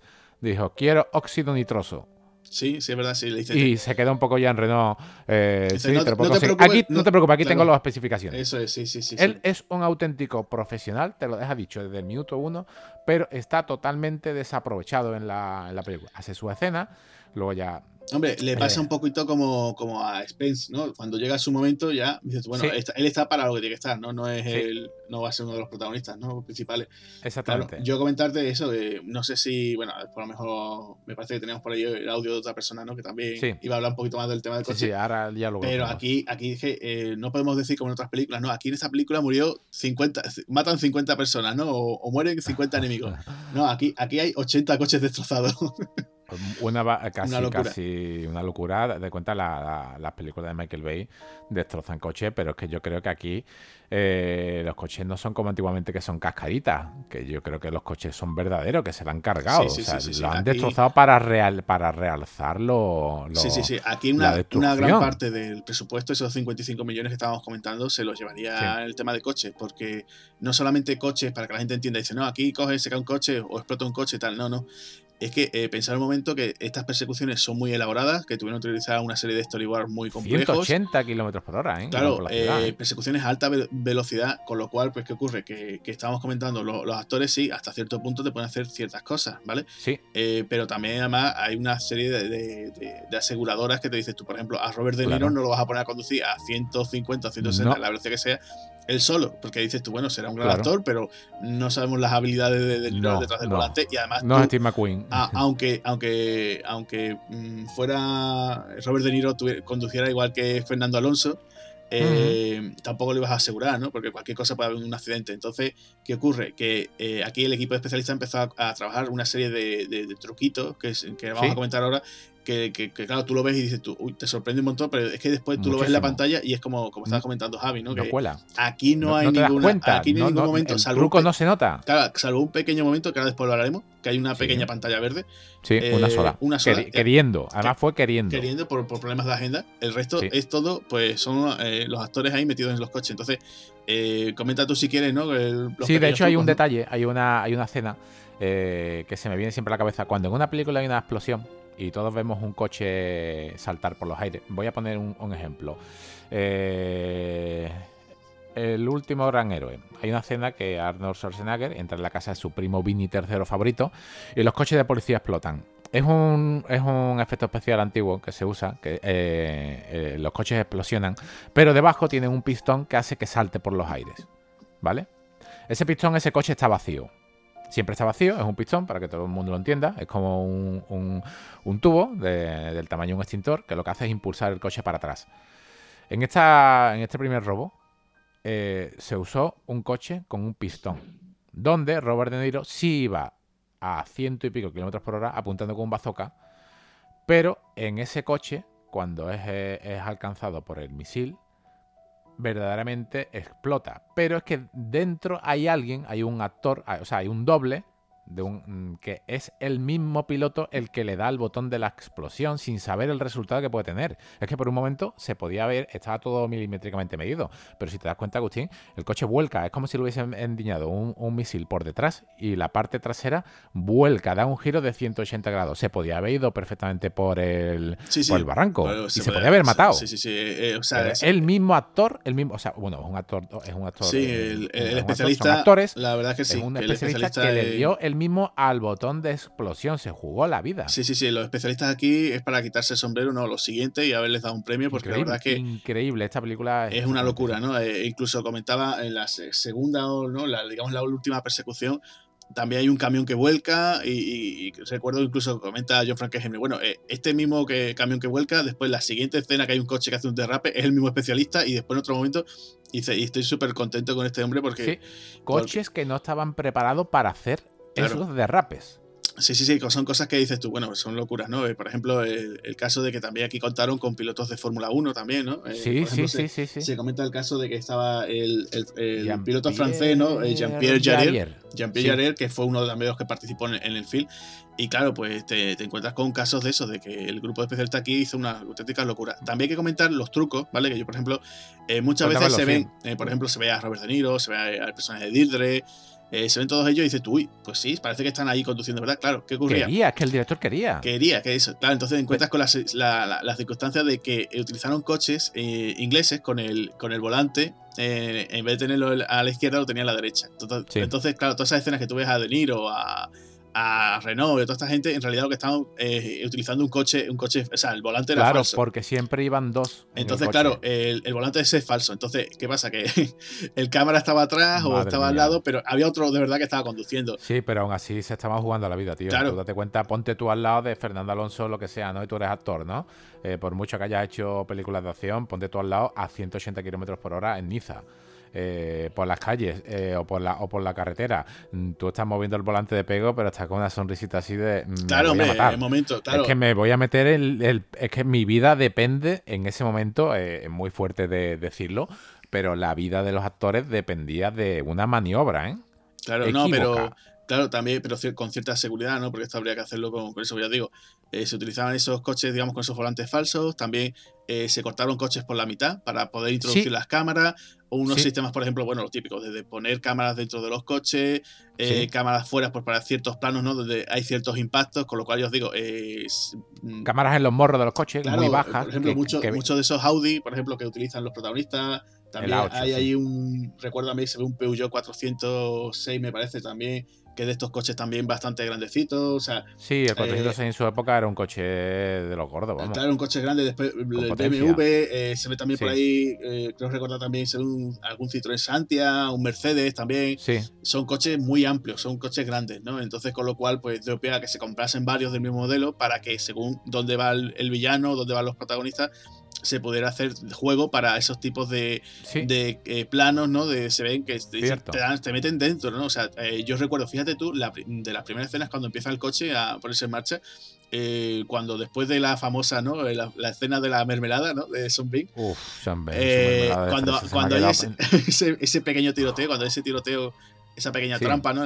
Eh, por el tema de. cuando van por las armas, ¿no? salen corriendo ellos con el coche, con el Audi, y ya te metes dentro, ¿no? O sea, parece que estás pisando el acelerador con ellos, ¿no? Estás metido dentro y de el coche aceleradísimo, ¿no? Vomita, ya es su personaje duro, que además dice, se ha derramado otra vez mermelada de fresa, pero el que, el que hace daño el que, es que él va con una pequeña arma, no sé si era una MP5 pequeña, una HRK pequeña, él va con, una, con un arma pequeña, un subfusil pequeño, pero Jean Reno saca su vereta, porque otra vez la regla de la Beretta, Beretta de los 90, casi que película buena. Yo, te quería preguntar, en cuanto al tema de las armas, perdona el inciso, eh, ¿qué, pistola lleva el personaje de, Gregory? Que es una pistola con un. lleva ahí con una especie como de vidria, una mirilla, súper Sí, lleva, que, no sé qué pistola es, pero sí que empieza, eh, sí, es la típica mira, es una mira que tiene un, un visor eh, rojo, es para apuntar a, es como para, para apuntar a más, a acertar más en el blanco. No llega a ser un puntero láser, pero sí, es, imagínate que es una, es, una mira donde el, puntero es rojo a través de un aro para acertar lo máximo posible. De esta manera es un arma corta, no tiene un alcance eh, relativamente bueno. Lo que sí que, claro, va con un va con un, con un silenciador y te hace parecer como si fuese un arma de ciencia ficción. Pero no, no, no, parece, es un arma parece eso, que, que, impone y por otro lado tú la miras un poco más fijamente y lo que tú dices, ¿no? Parece como de ciencia ficción o parece que la ha Impone, pero no, no, es más un arma de operaciones especiales. Parece como de como parece que le ha sacado un, bazar de esto, ¿no? Asiático, sí, ¿no? Sí, no, sí, eh, parece. No, de, hecho, desentona con lo que es el, el, el film, ¿eh? Desentona, pero claro, eso también te hace pensar de que, de que es un personaje eh, tecnológico. y le gustan las tecnologías y usa unos recursos de, de, de armas más avanzadillos pero no es, real, vamos, todo, todas las armas que se ven son reales, esta sí que desentona, yo no hubiera puesto eso, hubiera puesto la típica eh, con el silenciador y, se acaba, no hace falta ese punto de mira, no hace falta porque te hace pensar más que, que, es una especie de... Sí, te, saca un poco, ¿no? Sí, sí, no, no, no, lo hubiese pegado, no. Como si te hubieran sacado, por ejemplo, yo qué sé, te, digo, eh, algún phaser de esto de Star Trek o alguna otra cosa. Sí, sí, sí, no, le sobra. Eso, eso sí que sí que le sobra a la película. Por el tema Jean Reno, eh, hay unas, unas cámaras espléndidas de cómo él apunta a John Frankenheimer. Saca unos planos de Jean Reno apuntando, donde enfoca tanto a la cara como al brazo con el arma, que son para el recuerdo. Y ahí es donde él, verdaderamente es el que mata a, ciertos traficantes y, el otro lo único que hace es disparar para... Eh, es lo que te digo, aquí en esta película a mí el personaje de Sen Ben me, me mata. O sea, es un personaje que, que, me saca de... de, interpreta muy bien, lo hace bien, perfectamente. Por eso me llega a dar ese asco, porque lo hace bien. Si lo, hiciese mal, pues no. No, también, también decía Frankenheimer que, que había un gran reparto, una gran camaradería entre, sí, entre los actores. todos se llevaban bien. Se muy bien. No, no, hubo, no, hubo, digamos, malos rollos ni nada. además, incluso eh, el personaje, por ejemplo, de esta chica, Natasha Mahelho, eh, comentaba ya que. Estaba acojonada, ¿eh? Claro, ella estaba asustada porque era de, digamos, sus papeles eh, importantes. Hay que recordar también, hay que recordar también que estamos en el, año 98. Ella venía de esa película también, gran película, que es el show de Truman, ¿no? Por supuesto. Entonces, con lo cual, bueno, pues esta era, digamos, ya digo, era de sus primeros grandes trabajos, ¿no? Sí, y además con tanta gente estuvo en una escena que tuvo con la con una pizarra explicando, está, ahí está, la chica estaba, lo pasó bastante mal, pero salió del paso. Claro. Eh, también viene a comentar, eh, por ejemplo, esa gran relación, ¿no? Esa gran amistad, que como ese gran camaradería que hay entre el personaje de Van San con, con San, que la verdad es que tú cada vez que ellos tienen alguna escena de diálogo es buenísimo, ¿no? Siempre está explicando. Eh, Menos al principio. Claro, al principio se van conociendo poco a poco, se van tanteando y van diciendo, oye, pues este tío me voy a fiar más o menos de él, ¿no? Eso es lo que pasa, exactamente. No se fía nadie. Todo el mundo se pregunta tú de quién eres, quién te ha contratado, no sé qué. Sí, de dónde vienes, de dónde vienes. eres agente de. ¿Eres militar? ¿Eres militar? Claro, y claro, pues ya tú vas viendo poco a poco que, ellos dos, pues, eh, tienen que, hacerse colegas, digamos, un poco a la fuerza, ¿no? Porque también, de hecho, hay un momento en el cual, pues, a, De Niro lo hieren en la plaza de Arles, ¿no? Eh, que hay que comentar esta, escena que también es muy interesante, ¿no? Aquel, aquel momento, ¿no? Que hay un intercambio. Eh, que, también comentaban, ¿no? por ejemplo, en Arles, ¿no? En esa zona hay una plaza de toros. Y resulta que, ahí también ruedan ellos una escena. Y, es curioso porque, claro, hay un momento en el que se está el personaje de Sam, o sea, Robert De Niro está persiguiendo a un villano y claro, por lo visto hubo un accidente en la escena y resulta que simplemente tenía, el especialista tenía que saltar y agarrar al otro, ¿no? Al villano. Resulta que se cayeron por las gradas y claro, ah, sé qué parte, sí, sé qué parte. duele, duele verlo, sí, claro, verdad, duele, porque es que se cayeron Duele porque, porque se, se, caen, no se caen, no se caen como preparados, se caen eh, eh, por la altura de la cintura, se ve que el golpe real y duele, sí, duele verlo. Caen los dos de verdad y claro, le gustó tanto al director y dice, ah, pues esto lo incluyo. Y ya entonces cogieron y decidieron que pues continuar la escena ya con Robert De Niro y con el, con el otro actor. Y, la verdad es que sorprende, ¿no? Porque estás viendo ahí un tiroteo, hay una persecución a pie. Eh, te, encuentras, te encuentras con eso. Y además después, bueno, pues termina, ¿no? Que aunque el personaje de, de, Niro, ¿no? Lo, lo hieren, ¿no? Y otra de esas Sí, lo hieren de rebote. Es un detalle muy curioso. Es, una bala que le da de rebote. Sí, sí, es una. Ahora voy a comentar una cosa sobre, sobre, esta, sobre esta escena de, de la bala de rebote que es muy curioso.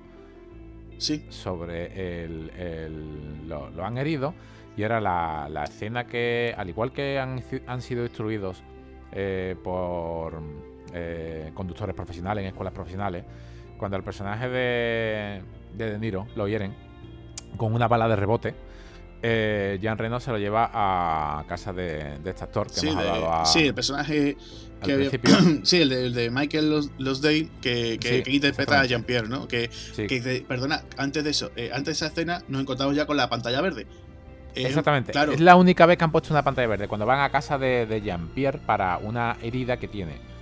¿Por qué? Está atardeciendo, eh, una escena que simplemente es un diálogo. Van en coche y está atardeciendo.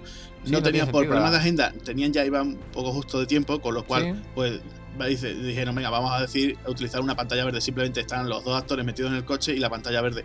Y ya está, es simplemente un pequeño diálogo. Simplemente era Podrían haber quitado la, la escena, sobra. Bueno, pero simplemente para decir que, oye, pues están buscando un sitio donde, donde sí, poder, Además, él dice, necesito, puedo curarme entrando a robar en cualquier veterinario. Todo lo que tengo. Claro, sí, pero bueno, es una escena que, bueno, pues para darte pie ¿no? a la siguiente, ¿no? Entonces, claro. Lo que pasa es que choca, choca, choca un poquito que te metan ahí un croma cuando toda la película es real, pero bueno. Sí, se, nota, se, nota, pero bueno, por lo demás bien, ¿no? Eh, lo que tú querías comentar a lo mejor, ¿no? Lo que viene ahora, ¿no? La escena de, esa operación, ¿no? Digamos, ¿no? Exactamente, la operación real, porque si estaban instruidos eh, en, el, en, el, manejo de automovilístico, también fueron instruidos por, por agentes especiales eh, sobre el manejo de armas. Pero tuvieron a un, a un, a un médico en el equipo eh, que les dijo exactamente cómo se curaban, o sea, cómo se, se trataba esa herida de bala. Y en ningún momento se quitó un plano de, de, lo que estaba haciendo. Le dijo, corta aquí, corta, tiene que cortar con el bisturí tal cual. A, una, a muchas personas estarán viendo la cena y dirán, pues vaya rollo, esto no es. Esto no supongo que no será así. Sí. Estuvo bajo el equipo de una persona que se dedicaba precisamente a ese tipo de heridas. Y se, eh, había que coger, abrir la, herida, introducir una especie de force y sacarla con un. con unas pinzas. Claro.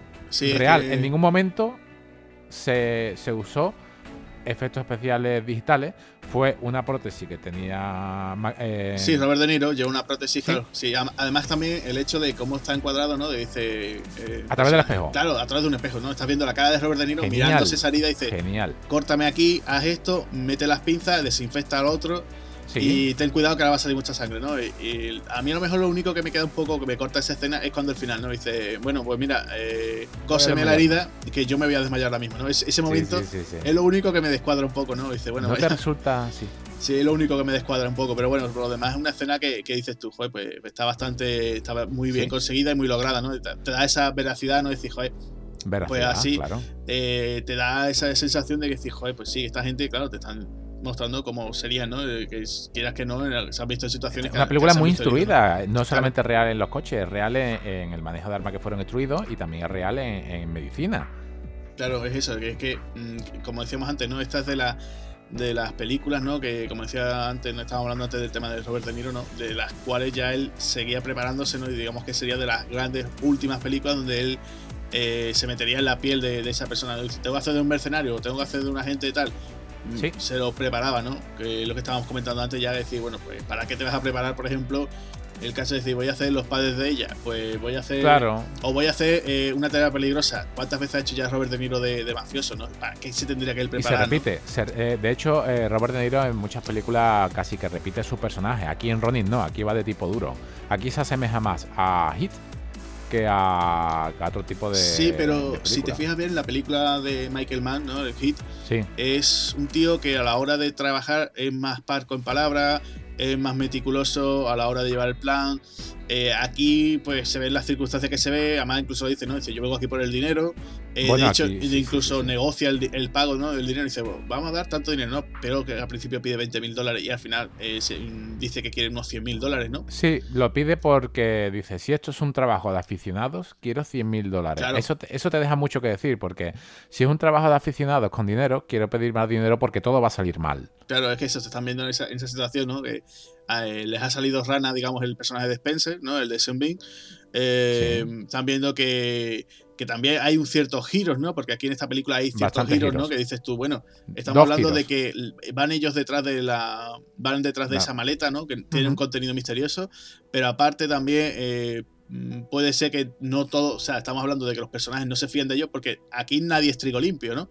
En ese aspecto, entonces con lo cual pues hay una serie de giros que, que, bueno, que la verdad es que están muy bien llevados y incluso hay alguna escena que incluso el director comentaba, ¿no? Frankenstein me decía, bueno, hay un momento en el que Gregory, ¿no? El personaje de, de Stellan Skarsgård, eh, hace ahí una, una, cosa, ¿no? Utiliza un aerosol, ¿no? Una, Sí, se ve en un cristal. Utiliza ahí un bote de pintura, de spray, y claro, pues te dice, bueno, pues, ¿para qué es eso, no? Y dice que al principio la gente eso no lo entendía muy claro, ¿no? Después ya lo, lo deja un poco más claro, ¿no? A mitad de la, la primera gran persecución. Y, claro, pues te quedas con esa sensación diciendo, ostras, ¿qué ha pasado aquí? ¿no? Entonces ves eso, ¿no? En vez de decir, te lo vamos a dar todo mascadito, ¿no? Van a ir los personajes del punto A al punto B, ¿no? Y ya está, no, no, aquí tienen que ir del punto A al punto B, pero entre medio tienen que ir por el C y el D y otro Exactamente, exactamente, eso es, eso es lo que pasa, dividido entre grandes persecuciones, ¿no? En este caso, ¿no? Claro. Dime, dime. No, simplemente era eso, ¿no? Comentarte eso, esas escenas, ¿no? Cuando te llegan, estabas comentando, ¿no? Esa escena de, de esa curación eh, después ya, lo que estábamos diciendo antes, ¿no? Después llega esa escena donde ya por fin te explican lo que es un Ronin, ¿no? Sí. Y, después ya llega, digamos, ya la, la, gran persecución del final, ¿no? Que es esa donde participaron más de 300 especialistas a la vez, ¿no? Que es un momento que dices tú, tremendo, ¿no? Es una locura. Sí, pero lo que pasa es que quería, quería añadir que no solamente eh, los especialistas estaban en, los coches. Hay una, hay una escena eh, que me dejó un poco un poco no traumatizado, pero dije, madre mía, eh, coge, vemos a Robert De Niro eh, como saca un, un bazooka. O sea, Sam saca un bazooka de, un coche y revienta a otro coche. Eh, en esa escena se produce una, una persecución que acaba en un callejón donde un coche atropella a todo, a todo y se ve. Eh, aquí no, esto no es una película que tenga como muchas de George Miller, eh, que la cámara va más rápido de la cuenta en acelerar el fotograma. Aquí todo es a fotograma real. Eh, atropella a todo un velador con personas. Se ven como salen volando y salen disparados por los aires.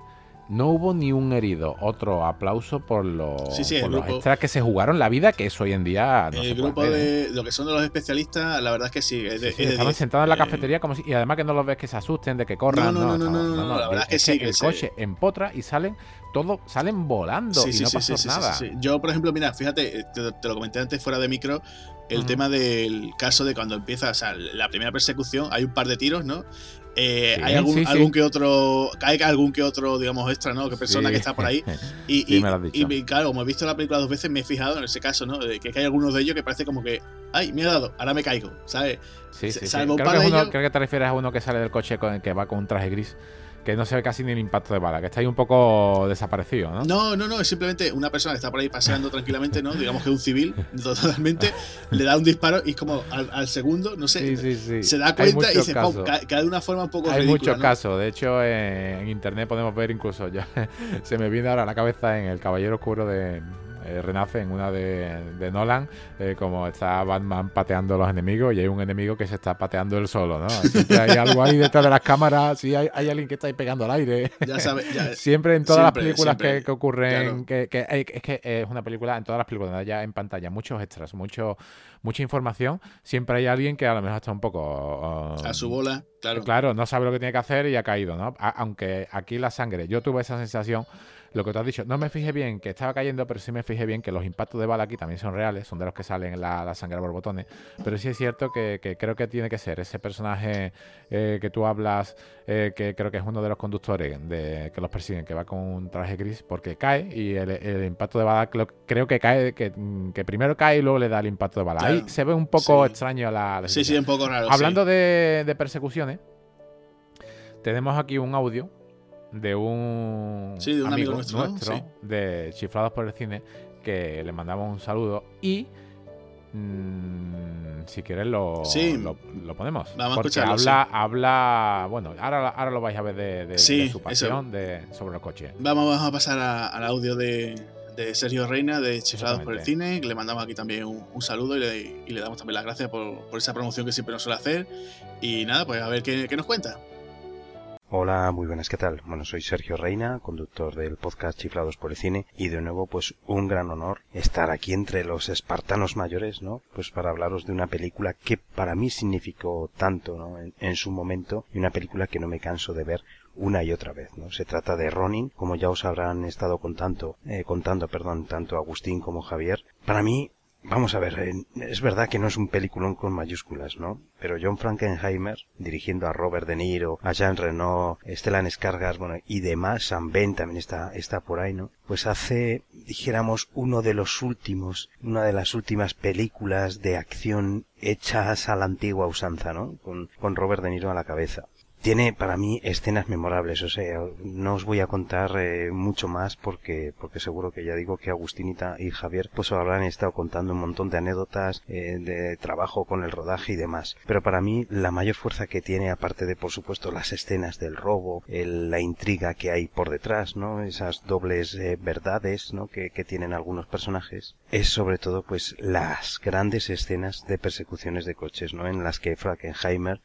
pues se muestra como todo un experto, ¿no? Además, son escenas de persecuciones de coches que se notan completamente reales. Si las comparamos con Fast and Furious, mira que a mí me gustan los coches, eh, bueno, para los pocos que me conozcáis, eh, eh, bueno, yo me muevo mucho en el ámbito de los coches, mi trabajo está centrado en él y demás, y, además tengo pasión, ¿no? Desde pequeño con ella. Pero Fast and Furious es una saga, por ejemplo, que no ha conectado para nada conmigo. Precisamente porque se ve todo muy artificial, ¿no? Es verdad que vale, que sí, que son coches muy bonitos, coches muy tuneados, con muchos alerones, que sí, con el el óxido nitroso para poder dar más fuerza y demás, pero casi cualquier escena de persecución que aparece en esas películas eh, se torna completamente inverosímil, ¿no? Y tenemos grandes ejemplos, ¿no? Como el estar viendo caer coches de un edificio, bueno, en fin, y multitud, ¿no? O, o meterse en un tren donde se ve, por supuesto, todo el CGI Aquí no, aquí de CGI no hay nada. Aquí tenemos un Audi S8, tenemos un BMW M5, un 406, un Mercedes 180, carrocería 124, coches de los antiguos, pero coches con potencia. Se palpa además, si podéis ver por favor la película alguna vez, por lo menos en versión original, en esas escenas se palpa, se oye el motor, se oye rugir la rueda. De verdad, o sea, seguro que hay algún añadido, ¿no? Algún añadido, algún efecto sonoro. Pero de verdad que ese Audi S8 vamos, eh, acelerando, eh, lo notas, ¿no? Y, y sobre todo si te la pones eh, con el sonido estéreo y demás, vamos, es que vibras y todo, ¿no? Con, con, con el rugido de, de ese motor o del Mercedes, para mí tiene desde luego eh, entra en una categoría aparte no junto con eh, punto límite cero junto con bullet junto con las escenas de, de, persecución de la saga Burr, ¿no? Sobre todo las dos primeras, que se tornan también bastante, eh, bastante reales, ¿no? Que se nota que han tenido, ¿no? Pues ahí ha habido eh, alguien, no el actor, por supuesto, ¿no? Pero algún especialista que ha estado detrás, ya ha estado haciendo esas piruetas y ha demostrado pues eh, toda su pericia con, con, las manos en el volante, ¿no? Precisamente aún tenemos alguien que aguanta, ¿no? Tenemos a Tom Cruise que todavía hace sus escenas de acción y que además no se llenan de CGI, ¿no? Lo hemos visto en Jack Richard, lo hemos visto en la cantidad de películas de, de Misión Imposible, donde es él el que va a, a pilotando la moto o conduciendo el coche y desde luego que se tira algo de DGI, por supuesto que se ven coches añadidos, ¿no? De los que van esquivando y demás, pues no se va a jugar el tipo una estrella como Tom Cruise, ¿no? Pero se nota que es el que va conduciendo y aquí en esta película en, en Ronin, eh, desde luego que, que se, todo eso se palpa, ¿no? Y es una película, ya digo, que no me canso de, de verla por toda la trama que lleva en torno, no solamente por supuesto por estas, por estas eh, grandes escenas de acción, sino porque, porque, porque vamos, eh, tiene una intriga esa doble verdad, como he dicho al principio, no esa, ese juego eh, con la facción de Lira y demás. Bueno, que, que la verdad es que para mí es verdad que no es una película de 10, seguro, ¿no? y eso que casi lo rozaría porque es verdad que no es una película que, que cierre a lo mejor eh, del todo, todo sea redondo, ¿no? Porque le falta es verdad que el, el, el, guion perdón, está bastante bien hilado, pero al final de la película mm, eh, flaquea, flaquea un poquito. Pero bueno, para mí Frankenheimer eh, hizo una gran despedida de... Bueno, prácticamente no estábamos al final de su carrera, ya le quedaban poquitas películas por hacer, hizo una de las grandes despedidas de este cine de acción, ¿no? De, tan de los 80, de los 90, incluso anterior. Hay que recordar que Frankenheimer fue uno de los directores, bueno, el director que hizo la segunda parte de French Connection, ¿no? Donde tuvimos al español Fernando Rey en aquella película de Hollywood, ¿no? Y que y que en su tiempo pues tanto tanto dio que hablar, ¿no? Con Jim Hackman también ahí junto a Fernando Rey. Bueno, en definitiva, una película excelentemente bien dirigida, con grandes interpretaciones por parte de Robert De Niro, un Jean Reno que hace de ese malo bueno, por así decirlo, ¿no? Ese ese matón con corazón y Robert De Niro bueno, plantando, plantando cara, ¿no? Y demostrando que hace muy bien de tipo, de tipo serio. En fin, muchísimas gracias a los espartanos del cine, ¿no? Por dejarme participar de nuevo aquí en otro programa en otro programa de ellos y vamos y que cuenten conmigo para hablar de este tipo de películas o de este tipo de actores todas las veces que quieran. Muchísimas gracias Javier y Agustín por darme la oportunidad. Un honor.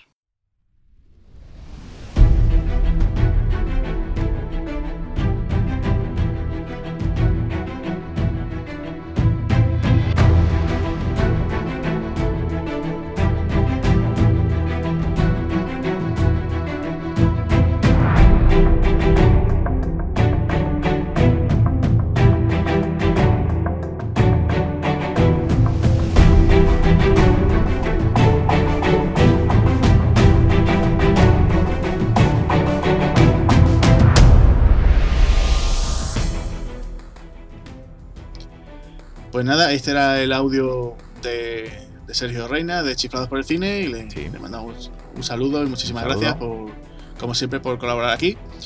Y nada, pues ya, bueno, pues ¿qué nos quedaría ya por comentar de la película, Javi? Aquí tenemos pues la gran escena final, esa gran persecución con 300 eh, coches, que es hoy en día, imagínate, todos los coches que vemos. 300 especialistas, ¿eh? Claro, es que para aquellos que no hayan visto la película, que ya, estáis perdiendo el tiempo, que, este podcast lo estamos haciendo casi sin spoilers, ¿no? O prácticamente sin spoilers. Sí, sí, sí, es muy complicado. Es complicado, ¿no? Pero bueno, eh, comentaros que, bueno, en, en pleno persecución, los protagonistas pues van a contramano en una autopista y ahí aparecen 300 coches, ¿no? O sea, imagínate esquivar 300, esos 300 coches, la locura que sería, ¿no?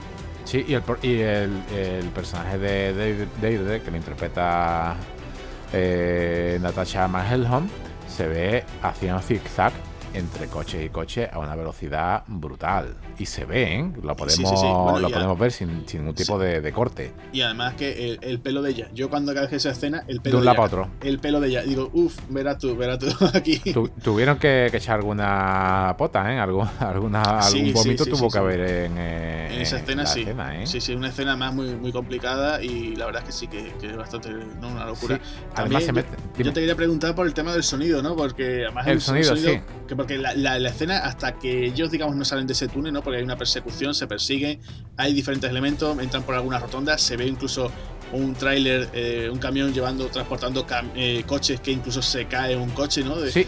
Se eh, cae un coche que tú dices, uh, ¿cómo se ha caído? No viene a cuento. Pues sí, se ha caído. No sé si estaría preparado o no, pero se ha caído. Se ha caído. También hay, un, hay una cosa que me gusta mucho. creo que no sé si en esta persecución o la primera. Aparece un coche y nada más que aparece ese coche entrando en acción, eh, se ve cómo se le cae uno de los tapacubos. Sí, sí, sí, eh, eh, exactamente, sí. Me gustó muchísimo ese detalle. No sé si es que lo tenían preparado o salió en aquel momento, pero. Lo he visto en más películas, pero aquí, aquí queda bastante bien. Sí, sí, sí. Te voy a preguntar por eso, decía, la música, la música no entra hasta casi, casi ya a punto de finalizar la, lo que sería la, la, persecución, porque por lo visto John Frankenheimer eh, quería que el protagonista fuera el sonido, ¿no? ¿Tú sabías algo de eso? Sí, sí, él, él, todo, todo el sonido, hasta de las armas, todo es real. El sonido de, de los disparos, todo en el túnel. De hecho, la persecución del túnel, eh, decía Frankenheimer que los sonidos de las armas eran como sonaban en un túnel, como a explosiones. Tuvieron que, que rodar de noche porque habría menos, tuvieron que cerrar el túnel de noche pero los sonidos sonaban como a explosiones.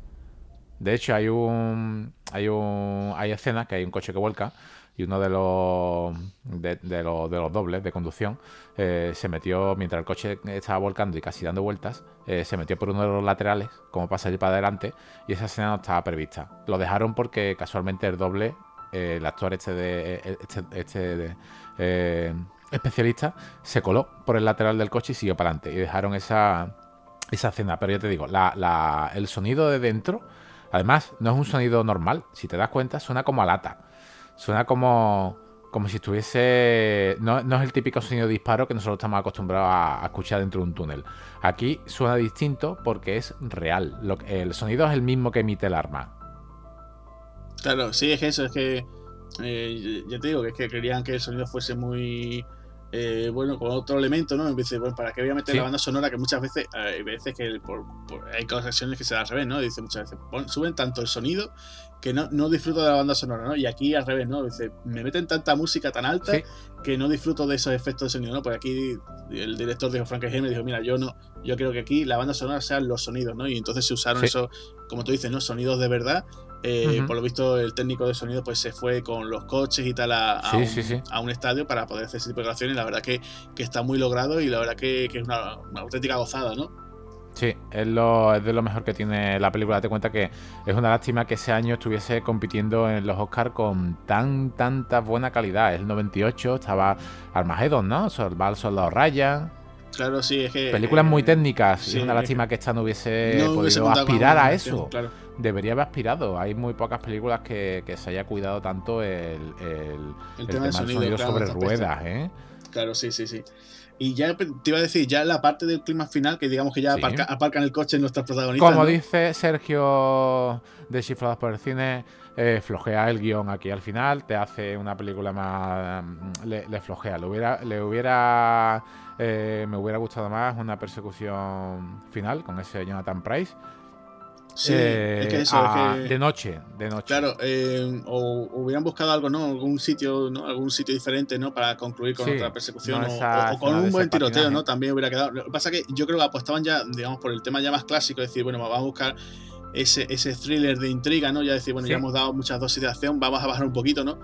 Desarrollado en una pista de, hielo, en un escenario que, por cierto, la patinadora creo que es famosa. Sí, la patinadora es, es Katarina Witt, que es una patinadora que, bueno, por lo que tenía yo aquí, bueno, eh, tenía anotado, eh, la chica ganó dos Olimpiadas y cuatro mundiales. Vamos, de hecho. ¿Cuántos? ¿Cuántos mundiales? Cuatro mundiales ganó. Madre mía. Sí, sí, eh, fue muy, famosa. De hecho, Después en Estados Unidos se hizo muy popular. Eh, incluso, vamos, eh, John Frankenheimer me comentaba, dice, bueno, ahora esta chica está intentando meterse en el tema de la actuación. E incluso, bueno, por aquel momento, cuando, cuando él comenta la película, dice, no, hace poco, recientemente ha sido portada de Playboy y todo, vamos, que es una chica que incluso eh, me recuerda un poco a Julia Ormond, no sé si te acuerdas de esa actriz. Sí, sí, sí. Tiene una, una, patinadora muy, muy guapa y la verdad es que por lo visto bueno, es una, una gran deportista y la verdad es que ahí, bueno, pues lo que se ve esa coreografía, no, la verdad es que que es bastante. Eh, se ve bastante bien, no de estas más espectaculares, ¿no? Pero bastante competente, ¿no? No, sí, claro, sí. Además te, te, incita a mirar. Yo sé que John Frankenheimer estaba deseando rodar sobre hielo y, una coreografía así. Y dijo, esta es mi oportunidad y vamos a hacer el final aquí, en, este estadio. Claro, la verdad es que eso, eh, lo que estamos comentando, ¿no? Tiene eh, una... porque también es lo que decíamos antes, ¿no? Unas grandes escenas de persecución que además eh, John Frankenheimer decía, ¿no? Dice, voy a, rodar la madre de todas las persecuciones, ¿no? Y ahora termina con este con este clima un poquito flojito, ¿no? Yo incluso ya digo, eh, la vi, de hecho la vi ayer, la película otra vez, y me encuentro eso con que esa parte final... Mmm, Flojea, no le, no, no, no le pega, es más de una película eh, de un thriller eh, después de todo lo que me has mostrado, después de todas las casquerías de coche que me has mostrado, eh, me haces un final aquí en un estadio que está cerrado, eh, que tienen que escapar de ahí los, enemigos, y me haces un, un final bastante light. Claro, además no te da esa sensación, por ejemplo, la parte ya casi final, final del todo, eh, están persiguiendo al personaje de Simus, ¿no? Que es el, auténtico villano de la película, ¿no? Sí, Jonathan Price. Eh, y, claro, pues ahora resulta que te encuentras con que eh, se escapa, vuelve a entrar en el estadio, ya cuando va a haber ese cara a cara, ¿no? Entre De Niro. Sí, el cara a cara que otra vez, otro cara a cara fallido. Eh, sí, vuelve a ver ahí como que el personaje de De Niro en realidad no hace nada. Se repite, se repite la escena de, Sí, como de, la, plaza, ¿no? Igual, de la plaza. Y, y, además de preguntas, bueno, pero sí, antes, ¿no? En el momento antes de entrar otra vez en el estadio, al personaje de, de Van Zandt, de Jean Reno, lo, lo hieren y aparece él por allí. No sé, como que no, no tenían muy claro. No cuadra, no, no, no, sabían muy bien. O, querían hacerlo en plan, bueno, vamos a hacerlo en plan mm, más realista, ¿no? Decir, bueno, pues esto puede pasar así. Claro, en vez de decir, bueno, no, ahora aquí va a haber un cara a cara en el cual, pues, estos dos personajes se van a pelear. no hay peleas. No hay peleas, no hay nada. en todo el film no hay solamente la pelea de la barandilla, esta de que, que nada, es un rifirrafe muy, muy pequeño. Claro, no, hay peleas. No, no salvo. Es que no hay nada. Entonces no puedes decir, bueno daba pie a algo un poco más, ¿no? Con más mundia o el típico intercambio de frases y decir, bueno, pues tú me has traicionado o siempre, ¿no? Dice, desde siempre he sido tal, ¿no? O, nada, no, no hay ese tipo de frases, nada, nada. Y termina de una forma un poco así, un poquito más, más flojo, ¿no? Ya digo, tenía mejor, tenía mejor... Eh, lo que era esta parte final la tenía yo, la recordaba mejor y ya digo, cuando la, he vuelto a ver estas, estas, estas dos veces, pues la verdad es que me ha sorprendido diciendo, Uy, pues parece como que ya estaban buscando, ¿no? En fin, ¿no? Parece que estábamos buscando lo que tú dices, ¿no? Ese, ese momento, ¿no? Tan culme, ¿no? Decir, bueno, tenemos aquí un, un, evento, ¿no? Este, este, este evento, ¿no? Del patinaje artístico. Se podía haber arreglado, ¿eh? Claro, podía haber terminado de una forma, a lo mejor. Cambiando las partes, solamente cambia. Eh, el último, el último, la última persecución la haces de noche y metes eh, la fuga de, del estadio antes y la película hubiera terminado de 10. Sí, sí, sí, sí, eh, perfectamente. O sea, lo que tú dices, ¿no? A lo mejor el evento este es antes, ¿no? Y, termina con esa persecución. Sí, sí, porque no te das esa sensación cuando termina ya esta, esta última persecución de la película, como la, forma de cómo concluye, ¿no? Eh, hay muy rápido. Hay muy rápido, hay una serie de tiroteos ahí. Y, te queda como sensación, espérate, pero seguir, seguir persiguiéndolo, ¿no? No, no soy capaces ahora, ¿no? Te da una sensación, no, no, que salen por aquí y te quedas un poco diciendo, ¿sabes? Por ejemplo, el personaje de, de, Gregory, ¿no? Después de, todo lo que la guerra que da, ¿no? Ese personaje, la forma tan. Mm, mm, la veo también un poco, se lo quitan de una forma para mí un poco tonta, ¿no? Después de, todo lo. Eh, Sí, este se lo quitan de una forma así un poco. para haber desarrollado un plan de fuga brutal. Sí, sí, sí, todo, lo que tiene y llega, pum, y te dice. desarrolla un plan de fuga brutal y queda ahí el plan.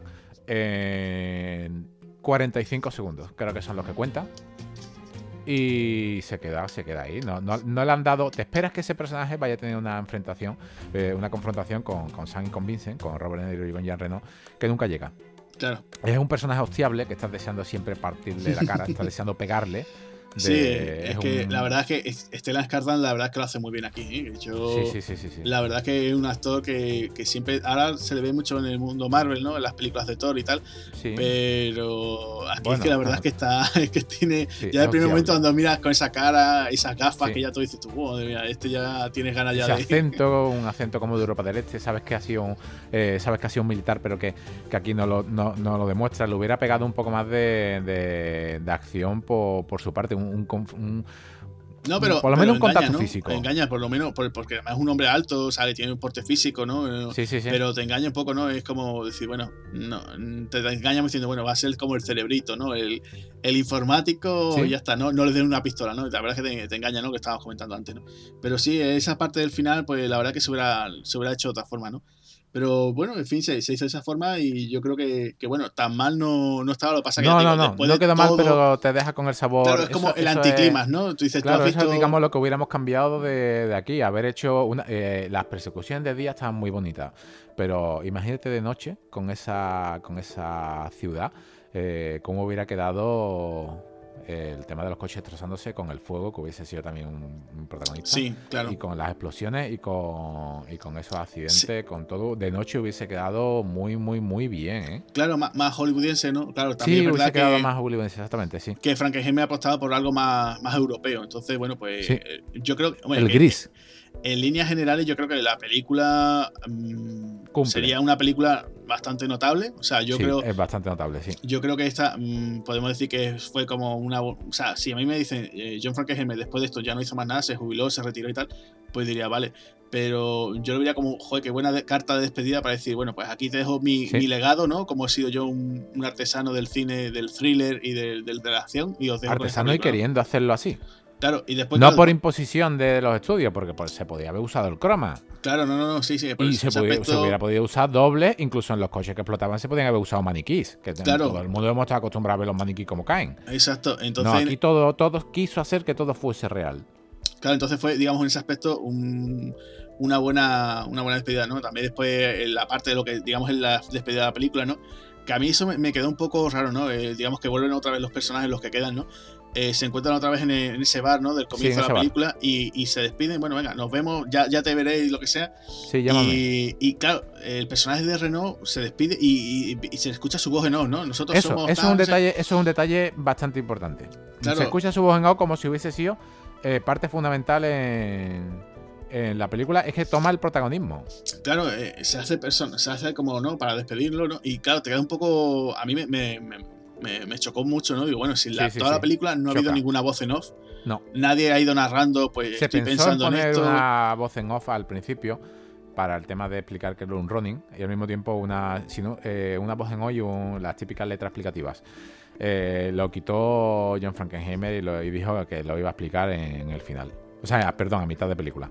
Claro, pues. Y ahora de repente te mete una voz en off, nada más que sale este hombre de la cafetería casi que, es inevitable que lo compares con León el profesional. Claro, es eso, que es que eh, te encuentras con que a mí eso me, chocó un poco, ¿no? Es decir, bueno, eh, como que fuese como un diálogo que como que, quedaba por explicar algo, ¿no? La verdad, porque también, claro, el personaje de Sam y, Vincent están continuamente, bueno, pues lección número uno, tienes que hacer tal cosa. Lección número dos, ¿dónde te aprendiste eso? Dice, esa fue la lección número dos, a olvidar quién te enseñó esto, ¿no? Entonces ya, claro, dice, la lección tal. Puede ser la tercera lección. también, también si quieres nos metemos en, ese aspecto, ¿no? Las cosas que, que, Frankenheimer se quedó, digamos, con ganas de rodar, ¿no? Porque él, por ejemplo, quería rodar una especie como de final, digamos, alternativo, donde el personaje de Deirdre eh, también estaba a punto de llegar al bar y, claro, ya se queda con la duda, ¿voy o no voy? Porque, claro, también hemos comentado que, que Deirdre, con, con Sand, eh, pues bueno, hace tienen una relación ahí como el que crea que no, ¿no? Hay un momento también que entre ellos tienen un momento afectivo, ¿no? Entonces, claro, eh, no se, muestra nada, ¿eh? Se deja, lo deja todo al espectador. Sí, se lo deja para que la, gente, digamos, que, se lo imagine un poco. El tema de decir, bueno, pues entre ellos hay algo, pero, pero claro, hasta qué punto deciden, ¿no? Porque incluso ya casi en el clima, ¿no? Que estábamos comentando antes, en el, tema del patinaje, le dice, ¿no? Se encuentran ellos y dice, vente conmigo, ¿no? Le dice ella, ¿no? Y claro, mm, esto no es Casablanca, ¿no? no, no, no, no lo es. Ni mucho menos. entonces, entonces claro, eh, el personaje de De Niro, no vamos a decir aquí, ¿no? Una de las sorpresas, ¿no? Eh, en realidad él, él, va, tiene un objetivo ¿no? que es diferente, ¿no? Y entonces pues dice, mira, no, eh, sálvate tú, yo ya tendré que hacer lo que tenga que hacer, ¿no? Sí. Entonces, claro, en ese aspecto, eh, claro, ese te final... Deja, te deja un poco ahí... Claro, hay, incluso algún momento del final, ¿no? Cuando están en la cafetería, ese final que te da, te da pie y decir, oye, mm, ¿hay algún plano que a lo mejor podría estar ella dentro? ¿No? Pues sí, podría ser, ¿no? Verdaderamente tenía pensado eh, no solamente eso que tú dices de ella aparecer ¿no? en busca de, del héroe, mm, se pensó también en eliminarla. Claro, claro, eh, Frankenheimer tenía pensado eso, que, ella incluso apareciera, pero se pensaba en un momento y dice, bueno, venga, no, no voy a estar con Sam. Y entonces aparecían, aparecían por ahí unos malos y, acaban con ella, ¿no? Irlandeses. Claro, entonces la, idea claro, Porque hay que hablar que, que, hay una trama de terrorismo ahí oculta. Que poco a poco vas tú mismo Sí, un poquito tirando del hilo, ¿no? También allá comentan, ¿no? No tiene nada que ver, no es un spoiler, no es nada, no, pero simplemente, bueno, nada más es, al principio... es el momento ese histórico que estábamos diciendo antes, ¿no? esas, fechas, ¿no? Pero bueno, tampoco era una cosa así, digamos, que él muy relevante, ¿no? Pero bueno. No es el único personaje que quería John Frankenheimer quitarse del medio así, también se había pensado en... El personaje de, Spence, ¿no? El personaje de Zombie también, sí. También se había pensado. Claro, que fíjate tú que no, sería otro personaje más que, matarían de, la filmografía de, de Zombie, ¿no? Sí, vamos, no ningún tipo de. Nada, tampoco También eh, sale, mm, dice tres frases, perdón, tres frases. La primera frase que dice es: eh, ¿A cuántos han matado? Interrogatorios, mermelada de fresa y adiós. Eh, o sea, que, es un personaje secundario que no lo hubiese pegado. Lo hubiese pegado más si era mejor el conductor Larry, que es un eh, personaje con un poco más peso porque estamos hablando de, que sale de nada, sale nada. Y cuando uno espera ver a Sin Ben, lo espera morir. Y aquí sale y desaparece y te lo deja a tu imaginación. Que el director no quería que fuese a tu, a tu imaginación, quería hacer una casquería. No lo hizo, Además, que tenía pensado mm, ponerlo al. Porque este, este hombre sale los 5 o 10 primeros minutos, no sale más. Claro, sí, sale, digamos, en el primer tercio de la película. Quería ponerlo al casi al, final. Quería introducirlo, porque es un bocazas. Es un personaje que es un bocazas. Y quería introducirlo como si se hubiese eh, ido más de la lengua y habían ido a por él. No sé quién, pero hubiesen ido a, por él. Hombre, te lo, dicen, te lo dicen en un diálogo, ¿no? Cuando, cuando está Deirdre con, él, con él le, dice, bueno, mira, eh, tienes aquí el dinero por lo que has hecho, gracias por los servicios. Es verdad, tienes razón. Eh, no te mm, conocemos. olvídate, olvídate de nosotros, pero nosotros no te olvidamos de ti. Además lo dice de una, forma al principio que parece, nosotros no te vamos a olvidar, como diciendo, ay, te tenemos en nuestro corazón. No, sí, Te, estoy, te, estamos diciendo, cuidadito con lo que vas a decir, que como digas algo, te va... y él se queda con una cara diciendo, madre mía, la, que acabo de liar, o sea, que, ha metido la pata totalmente, ¿no? Entonces la idea era que después de eso se escuchara un tiro, ¿no? Se, se cierra, sale en la furgoneta y le pega un tiro. Exactamente. Bueno, eh, sí, sí, sí, sí, sí. Eso es una de las cosas que dice Claro, pero en principio, bueno, también se pensó eso, lo que te decía antes, lo del personaje de Deirdre, eh, de retomarlo tampoco porque decía Frankenheimer que, bueno, estaba con la cosa y dice, es que si poníamos eso, el espectador a lo mejor pensaría, pues va a haber un Ronin segunda parte. no tendría mucho sentido porque es, una historia muy cerrada, está muy completa, entonces ¿para qué continuar, no? Porque... Eh, pero podría haber continuado. la gente se pensaría, tú piensas, eh, yo vería otra vez a Robert De Niro haciendo este espía. Yo sí. Pues, yo lo hubiera visto. En principio sí. Hubiera firmado. hubiera ido al cine a verla. Sí. Pero tú reconocerías a ese personaje como diciendo, uy, Sam, ¿quién es Sam? Ah, Robert De Niro en estas de Ronnie. No lo reconoce. Ah, pues pero tampoco reconozco a Gerard Butler en eh, Asalto a la Casa Blanca y Asalto ahora en, Londres. pero me gusta la película. Pero me gusta la película. Con esto te quiero decir. Eh, hay un universo que está aquí creado. Eh, podría haber sido una perfecta segunda parte con el personaje de la silla de ruedas. Sí, hombre, yo mira, tú sabes que es un universo que no está expandido. ¿Tú sabes que considero yo una especie como segunda parte de, esta película? Aunque la gente va a decir, pero estás loco, chaval, ¿qué estás contando? Mira, yo veo muchas similitudes de este personaje de, Sam con, el que, o sea, el que tiene Robert De Niro con el de que tiene él, por ejemplo, en, Asesinos de Élite. En la película sí, bastante, bastante. Es como si fuese, es cierto, es como si el de Asesinos de Élite con Jason Statham y Cliff Owen hubiese sido el, el de mayor, sí, Claro, tiene, tiene mucho paralelismo. sí, bastante que supuestamente está ambientada Asesinos Bueno, la otra está basada en hechos reales. Claro, está basada en hechos reales, está, está ambientada en los 80 y tal. Sí, pero, sí, es, el mismo tipo de personaje. Pero es un personaje muy parecido. Además, la relación que tiene el personaje de Robert De con, con es muy ese rollo. Bueno, tiene más, digamos más compadreo, más cachondeo, ¿no? Sí, por supuesto. Pero es muy parecido. Además, incluso eh, Asesino del también tiene una parte que está ambientada en París. Eh, ese rollo también no es una película de acción 100%, es una no, no, no, con acción. Me sorprendió, la película me sorprendió también. ¿eh? Entonces, claro, eh, se, llevó, un, fracaso absoluto. sí, sí, fue un, fracaso esa película.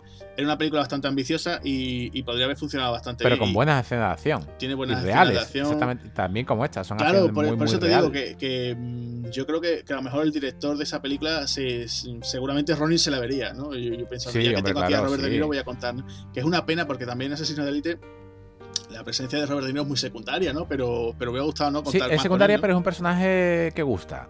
Sí. Es otro héroe en el ocaso. Claro, entonces en ese aspecto, pues sí, he dicho, oye, pues mira, vamos a poner esto, ¿no? Pero bueno.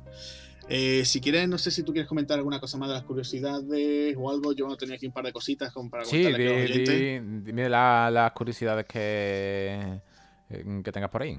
Pues mira, eh, por ejemplo, hay una muy interesante que, claro, yo mm, lo, he tenido que, ir investigando un poco porque no estaba seguro. Eh, se comenta que hay una serie de, escenas que iban a rodar con, otro personaje que se va a llamar Fishmonger. Eh, no sé nada de, más que tendrían pensado rodar con ese personaje, pero ese personaje lo iba a interpretar un actor que se llama Ron Jeremy, eh, que bueno, para que así de pronto no digas, ¿este quién es? Ron, Jeremy. Bueno, pues es un actor porno, eh, pues muy conocido desde los años 80 y sigue, bueno, no sé si sigue activo, pero vamos, que desde los 80, 90 y principios del siglo XXI, pues el hombre ha estado en el mundillo del cine para adultos. Y, bueno, pues claro, uno dirá, bueno, ¿y, qué pinta este hombre aquí? ¿no? Pues por lo visto iba, iba a aparecer en la película, pero eh, bueno, pues no sé, por cualquier razón, pues descartaron su participación y claro, uno dirá, bueno, ¿y esto qué tiene que ver? Bueno, pues resulta que este hombre ya había trabajado anteriormente con John Frankenheimer. Sí. Y resulta que en los años 80, eh, claro, Frankenheimer también trabajó con la Canon, que no lo hemos comentado.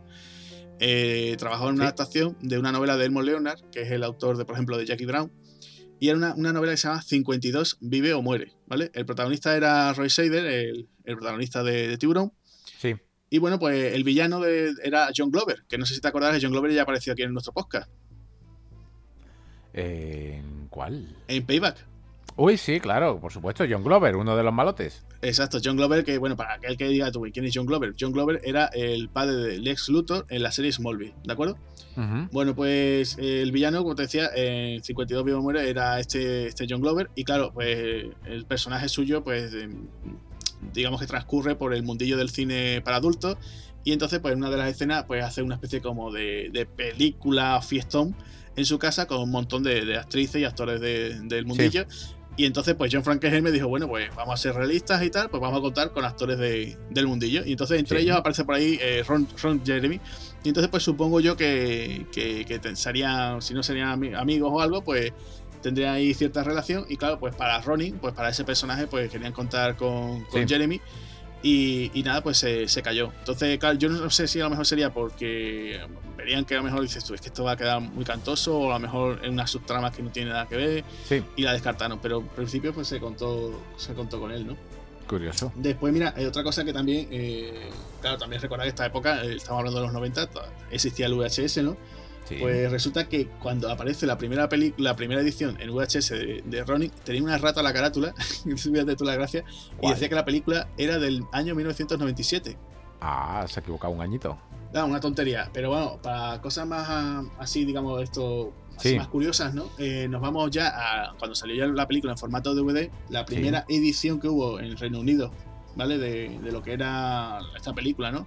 Ahí de Ronin, pues resulta que digamos que este sería el montaje alternativo, supuestamente montaje alternativo, que simplemente ese comienzo que estábamos nosotros hablando, ¿no? De lo de Ronin, de que te cuenta de eso, eso en principio, pues sí, se había descartado como él quería, como, como John Frankenheimer quería, y no aparece ninguna referencia y te explica ninguna explicación, ¿no? Curioso. ¿Habrá gente que la tenga? Sí, bueno, supongo que sí, que, en principio, bueno, pues nada, simplemente una, una, que en principio no, no quería. cosa de distribuidora de, cada país ya. Claro, entonces pues por eso no, no quería eso, entonces digamos que eso era lo, lo más así más destacable dentro de lo que había de curiosidad de esta película, ¿no? Sí. Yo, en el apartado, que si quieres pasamos ahora a lo de qué cambiaría, ¿qué, ¿qué hubieras hecho tú en este caso? Eh, ¿De cambiar? Sí, ¿tú hubieras cambiado algo de la película? Sí, hubiera puesto. Eh, sí, sí, no, no, no. En, o algo? en, el casting no, porque Robert De Niro está aquí brutal. De hecho, eh, desde Hit estaba deseando verlo meter tiros y es una de las mejores películas de, acción que tiene, pero también tiene un problema. Mete muchos tiros, pero son muy concisos. De hecho, aquí lleva una ametralladora de apoyo, ¿no? Casi que lleva una M60, eh, todo el mundo la recordará por, la, eh, por Rambo. Eso es una eh, locura, o sea, cuando sí, es una locura.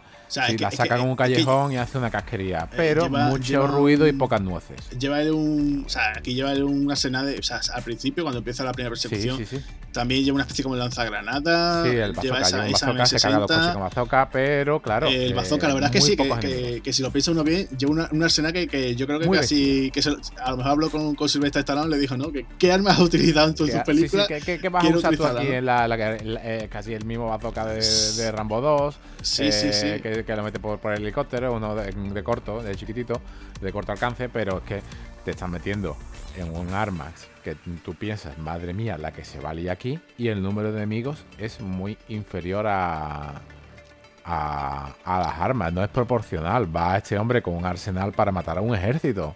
Hombre, también es verdad que se cuenta, ¿no? Que, a lo mejor dice, son 8 o 10, ¿no? Sí, son 8. ¿Cómo lo sabes? No, sí, porque irán en 3 o 4 en cada coche. También es verdad, fíjate tú el detalle, que casi toda la película no aparece la policía, ¿eh? O sea, hay un momento en la primera persecución que aparece la policía de asalto, pero hay un cuando están ellos huyendo y poco más, ¿no? sí, pero hay un detalle que no sé si, si, si pillaste. Eh, en el primer tiroteo cuando ellos van a por las armas, la policía está en el lado contrario del río. Sí. Aparece en un momento. Un momento, que es ese Peugeot 205 sí, que sí, ese, que está ahí persiguiéndolo y se acabó. Lo que sí, lo que sí es, importante, ¿te has dado cuenta que lo que estamos hablando ahora? Es que eh, lo quería reservar para esta parte, ¿de qué cambiarías? No solamente coches. ¿Te has dado cuenta que no hay motos?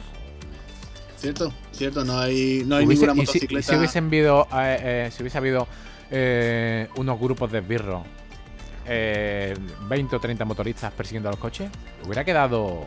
Claro, sí, también. Ah, y con, más, matanzas. Claro. también es verdad que, ya te digo, aquí el número de, digamos, el body count, ¿no? El número de muertes. Poquito. No muy elevado, pero eh, tampoco creo yo le hubiera hecho falta, ¿no? O sea, tú imagínate esta película con el nivel de violencia tipo John Rambo, por ejemplo. Sí. Si hubiera sido una, locura, ¿no? A lo mejor ya es una película mejor la gente lo hubiera echado para atrás. Eh, yo creo que a mí no por ejemplo, a John Frankenheimer lo dice, ¿no? Dice, yo cuando tengo que mostrar un momento muy violento tiene que ser muy breve. O sea, fíjate, por ejemplo, la muerte de, de unos personajes eh, principales al final de la película, ¿no? Sí. No lo voy a decir aquí. Le pegan un tiro en la, en la, cabeza y lo muestra él de una forma que dices tú, bueno, cinco segundos y te hago el corte. Para que no se vea eso tan desagradable. O sea, tampoco, él no quiere caer en eso. O sea, estamos hablando de un, de cineasta que apuesta por, la, por algo clásico. Es violenta la película, la película tiene violencia, pero no es una violencia muy descarnada, muy muy sanguinaria en ese aspecto, no, muy visceral, ¿no? Eh, aquí no, esto no estamos hablando, por ejemplo. Ha dejado una herencia, ¿eh? Fíjate película tiene una herencia, ¿eh? Fíjate tú que esta película, por ejemplo, eh, mira, hace poco vi eh, que, fue una de las audiocríticas, ¿no? La primera audiocrítica que he hecho. Death Kiss, es una película que ya os digo que es una especie de serie Z, comentaba yo el audio, el audiocrítica. Sí, con un bodycon bajísimo. Muy, poco, muy pocas muertes, pero las pocas muertes el director se ceba y mete litros y litros ahí de, de tomate, ¿sabes? pero tomate, pero descarado, o sea, una cosa exageradísima. Y, además se recrean eso. Aquí no, aquí Frankenheimer dices tú, bueno, pues hay un momento, vale, alguien recibe un tiro, alguien recibe un golpe, pero no se ceban ellos, ¿sabes? Entonces yo creo que lo, hace correctamente, ¿no? En ese aspecto, ¿no? Y ahora te hago yo una, comparación de, lo que para que los oyentes eh, comparen. Comparen el que no la haya visto. Le invitamos a, descubrirla. Es una película que, es muy visual. Se, puede disfrutar perfectamente hoy en día, eh, aunque tenga ya 20 años. Eh, vamos, a, vamos a hablar. Año 98. ¿Vale? Ponemos a un lado a Ronnie. Año 2001. Prácticamente tres años posterior. Empiezan los herederos. El primero, a todo gas. El segundo, eh, además de las partes de a todo gas, que, cada una son de su padre y su madre, eh, hay un esperpento orientado a motos que se llama Torque. No sé si, si lo has visto. Es del año 2004, eh, de no, motoristas. No, no lo he visto, no lo he visto. vamos, la película recuerdo el tráiler que saltaba el protagonista encima de un tren en marcha con la moto. Sí, con la moto, de brutal. seguimos un poco más para, para adelante. bueno, más o menos por ese año. Transporter que Transporter bebe mucho de, los, de los cortos que hemos hablado antes de Clay Owen, de The High, sí. Eh, tú sumas estas tres películas, las tres son divertidas, bueno, menos Torque. Torque fue un, despropósito, de hecho creo que no se llevó en taquilla, fracasó. Eh, pero este tipo de, cine eh, es, excesivamente digital comparado con, lo que, con lo que se hizo con Ronin. tú sumas el cuánto cuesta una película de Fan Furious, una barbaridad. ¿Cuánto recauda? Una barbaridad. Sí, hombre, las de hoy día sí, cerca de los ¿por 200 millones, claro, Sí, claro. si con 200 millones se hace un Fast and Furious y es todo digital, ¿por qué no se hace con menos dinero? ¿Cuánto costó, tienes ahí apuntado los, datos, cuánto costó Ronin? 55 millones. imagínate con 55 millones, sí, sí, sí, es un Fast and Furious real. ¿Por qué lo hacen digital cuando pueden hacerlo real? Pero yo pienso también, tú en la, la, cosa de que esta película eh, está destinada más a un público adulto. O sea, esto no es una película para chavales. O bueno, sí, yo te digo, te digo también la verdad que cuando yo fui a ver esta película, eh, estaría cerca de los 18 años. ¿Vale? Claro, claro. O los tendría ya recién yo, yo tenía 20, vamos justo. Sí, pues esta película sí, yo fui a verla, pero no era una película para los mm, chicos de, de, 15, de 14, 15 años para ir a verla. No sé por el tema de, edades qué, recomendación tendría, pero bueno, sería alta. Eh, esta película, ya te digo, sería para un público un poco más mayor eh, para los chavales de A Todo Gas, pues es eso, para chavales. Entonces, eh, hombre, también pienso, yo no lo consideraría en ese aspecto. Pero los chavales que tenían en esa época 20 años, ahora tienen casi 40. Y, sigue, y Fan Furious sigue a más. Pero. Y es lo eh, único que yo le he hecho a esa saga de. pero te digo, eh, A Todo Gas, o Fan Furious, en principio estaba pensado de otra forma. El público iba destinado a, a, otro, público, ¿vale? Un público más joven eh, que sí, que ha ido creciendo, ¿vale? Como tú dices. Eh, ¿Qué pasa? Que esa saga se ha ido reinventando, ha ido apostando más por la acción, acción un poco más eh, fantasmadas, como tú sueles comentar. se han incluido también actores que, son del cine de acción o, gente que por lo menos, claro, gente que, te llama. Por ejemplo, incluir a, The Rock aquí, a Don Johnson en la saga Todo Gas, pues ha hecho que la gente se. Claro. Se, claro, sí, hoy, pues esta película sale La Roca, ay, pues la veo. Mm, si tú piensas que esta película, por ejemplo, eh, a partir de la cuarta entrega, ¿no? Que vuelve otra vez el reparto, digamos, original de la primera. si hubieran seguido así, yo creo que no hubiera tenido el mismo éxito. También se dio las circunstancias, la desgraciada circunstancia de que fallece uno de sus actores principales. Mucha gente fue a ver esa película por el morbo y decir, ay, quiero verlo. A ver, lo, han, lo, han, creado por ordenador estas escenas porque, claro, ya eh, el actor había fallecido y tal.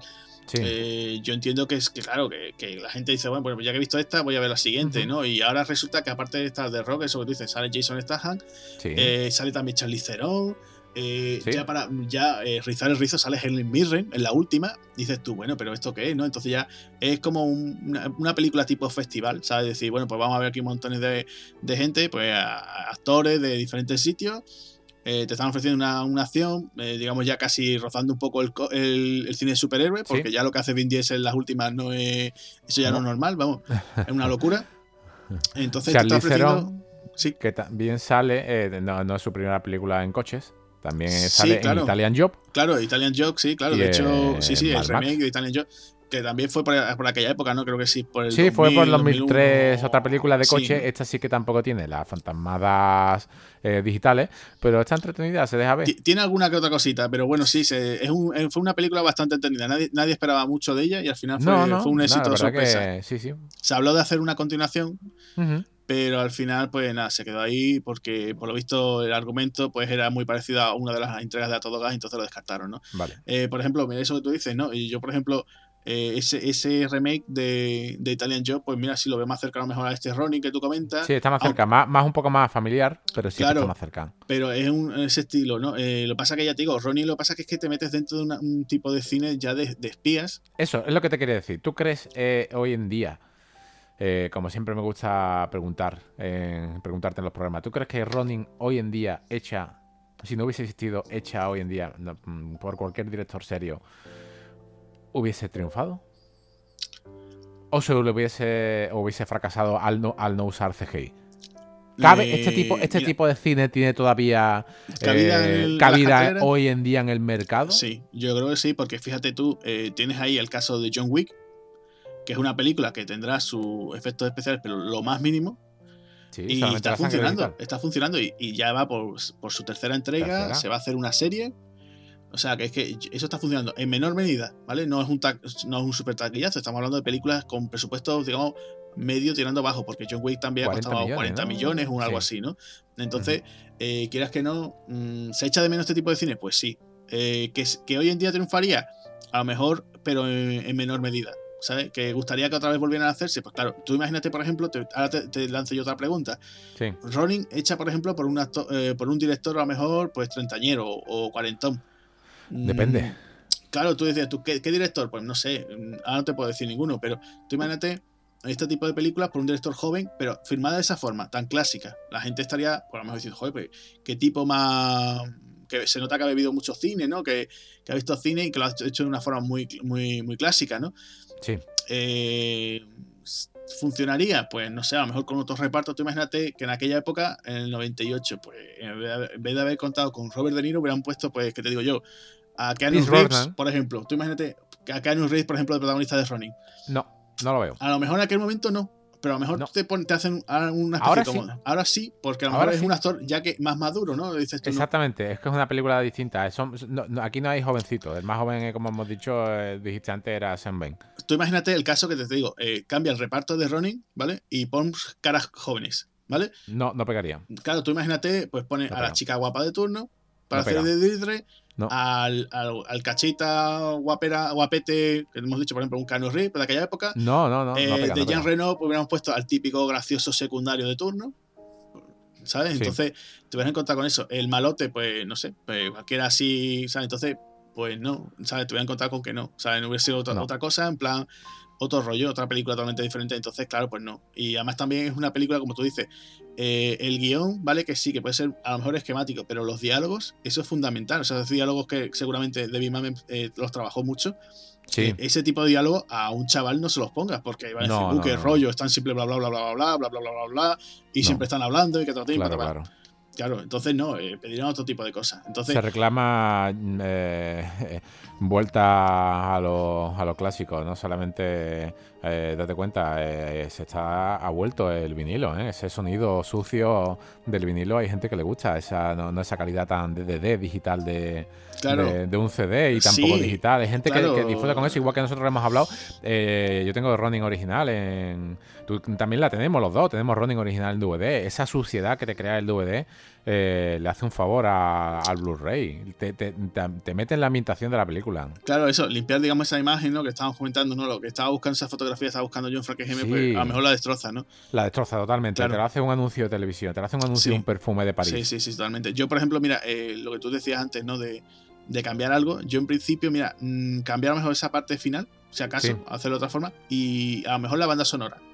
Porque la veo a veces ya porque la he estado a base de, escucharlo muchas veces, a lo mejor puede, pero la veo también un poquito floja, ¿sabes? Por lo demás, yo creo que en principio no. dramático sí lo considero un buen tema. Lo demás sí es lo que tú dices. Eh, un poquito floja, floja. Sí, yo digo, yo, ese sería eso. De hecho, no ha hecho, eh, bueno, floja. Y cuando te diga una de las composiciones que ha hecho este, este señor, este señor, el, el compositor, trabajó en eh, que te lo diga de cabeza, una película del año, creo que es 2002-2003, Campo de Batalla la Tierra. Ya con ah, eso creo que no hay más que decir. Vale, sí, sí, sí. sí. ya con eso dijo, bueno, he hecho running, voy a aspirar lo máximo, Campo de Batalla la Tierra y me vuelvo a mi país. John Travolta, ¿no? Sí.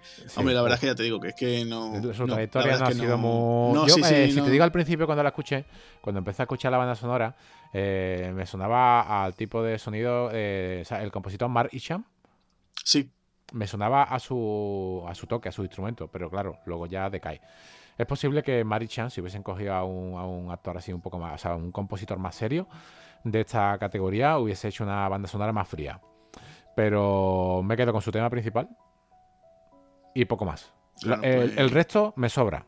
Claro, es eso, es que, ya te digo que es que la película yo, para mí, en líneas generales, yo creo que es una película de notable alto. Sí, notable alto. Y ya te digo, para mí, considero, después de haber visto, hombre, no he visto la parte clásica, la gran parte clásica de, de Frankenheimer, pero eh, la parte de títulos de los 80 y así más actuales de los 90 y final, igual que yo, mm, yo la considero como una clase de cine, ¿sabes? Está diciendo, bueno, chavales, ¿queréis hacer cine de acción? Pues aquí tenéis, o sea, aprender, que esto, esto os va a gustar, o sea, es que lo podéis hacer después de otra forma, si lo podéis aplicar eh, las cámaras, cámaras lentas, si queréis hacerlo de punto de vista subjetivo, si queréis menear mucho la cámara. Pero si queréis hacer buenas persecuciones, aquí lo tenéis. O sea, es que no hace falta más. O sea, eh, tú hoy en día ves cualquiera que hace, por ejemplo, eh, Michael Bay, que ya os digo, a mí me encanta Michael Bay, que hace poco eh, hicimos, participamos, tanto tú como yo, en, ese un podcast de Sin Criterio, le mandamos un saludo desde aquí. Claro. Pocas pues personas se atreverían a hacer un programa entero de, de Michael Bay, Michael Bay dedicado a, a, todas sus películas. ¿eh? Claro, por eso te digo que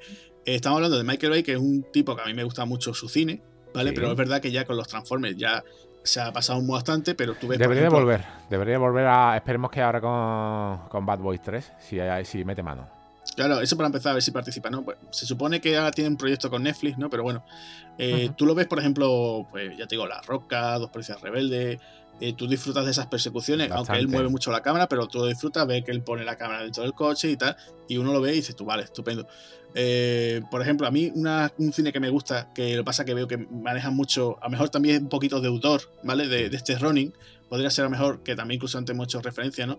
Las que serían las películas del caso Burr, ¿no? Las de sí, claro, tiene mucho paralelismo. Es, otra de las del año 2001-2002, creo que es la primera, que sí que se usa como un mini, otra persecución por las calles y los coches, pues hay poco digital. Claro, tiran. Pero son casos, son casos excepcionales. Claro, ¿eh? son esos casos, ¿no? Por ejemplo, es un blockbuster, también te digo que, que está muy bien rodada pero Paul Gringas, eh, por favor, mm, ponerle un estabilizador de imagen, ¿eh? Sí, porque eh, Mucha, cámara, mucha cámara en mano. Y claro, muchas veces es que eso, me encuentro con que Paul Gringas le pasa eso, que es que hay veces que parece que se convierte como en el hermano oculto de Michael Bay. Sí, Hace, exactamente. Pero eh, eso este, con el Steadicam es muy bueno, las persecuciones son muy buenas, todo es muy buena, las escenas de acción son muy buenas, pero hubiera quedado más frío con una cámara estática sin tanto Steadicam, así hubiera, o sin tanto. es que con el estabilizador eh, hubiesen sido las escenas de acción mucho más reales. Claro, es que le mete, le mete esa, esa, cámara así en mano también para. Bueno, cámara en mano, cámara al hombro también, como lo quieras llamar, y, te da esa sensación de eso, de, confusión muchas veces, ¿no? Y entonces dices tú, no estoy disfrutando de la película todo lo que yo a mí me gustaría, ¿no? Eh, yo te digo, la, la saga la verdad que me parece muy notable.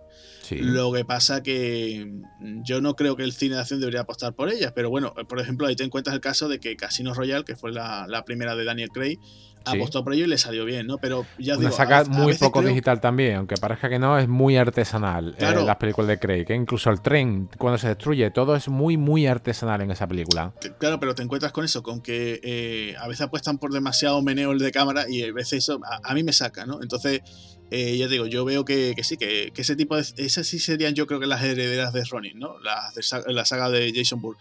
Nada más, de hecho, por ejemplo, fíjate tú, la, no sé si has visto la última de Jason Bourne, que se llama así. Eh, es una película que en realidad el argumento es lo de menos, lo que quieres ver simplemente es la acción. O sea, aquí ya es cuando en realidad es un regreso, o sea, vuelve, vuelve eh, Matt Damon a la acción, vuelve Jason Bourne a la acción, pero en realidad eh, el, argumento es lo de menos. Tú lo que quieres ver simplemente es a, Matt Damon repartiendo tortas, ¿no? Me parece que teníamos por ahí también un audio, ¿no? Sí, tenemos aquí un audio que nos ha llegado a, última hora y vamos a ponerlo. Sí, de acuerdo. Mira, para presentarlo, os comento, es el señor Dark de del podcast El sótano de Radio Belgrado.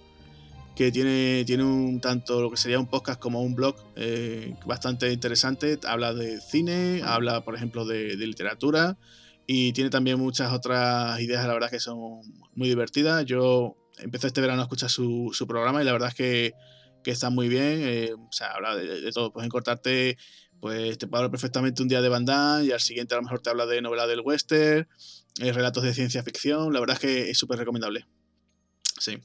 Bueno, pues desde aquí, desde Espartano del Cine, le mandamos un, saludo y habrá que, tenerlo en cuenta para próximos programas.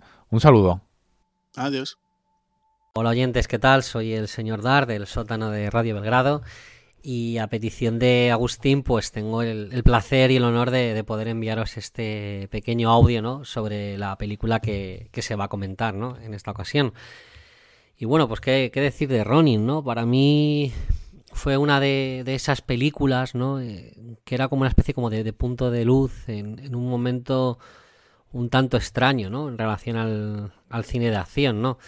Eh, a mí me gustaba mucho porque tenía como ese toque antiguo clásico, ¿no? De los antiguos thrillers de, eh, los 70, ¿no? De, pues de atracos, de persecuciones, de coches, que a mí me, pues es un género que siempre me, ha alucinado bastante y sobre todo donde recuerdo que, Robert De Niro, pues bueno, no que Robert De Niro, sino a un Robert De Niro todavía haciendo un gran papel, ¿no? Además con una sintonía con Jean Reno, la verdad que, que muy interesante, ¿no?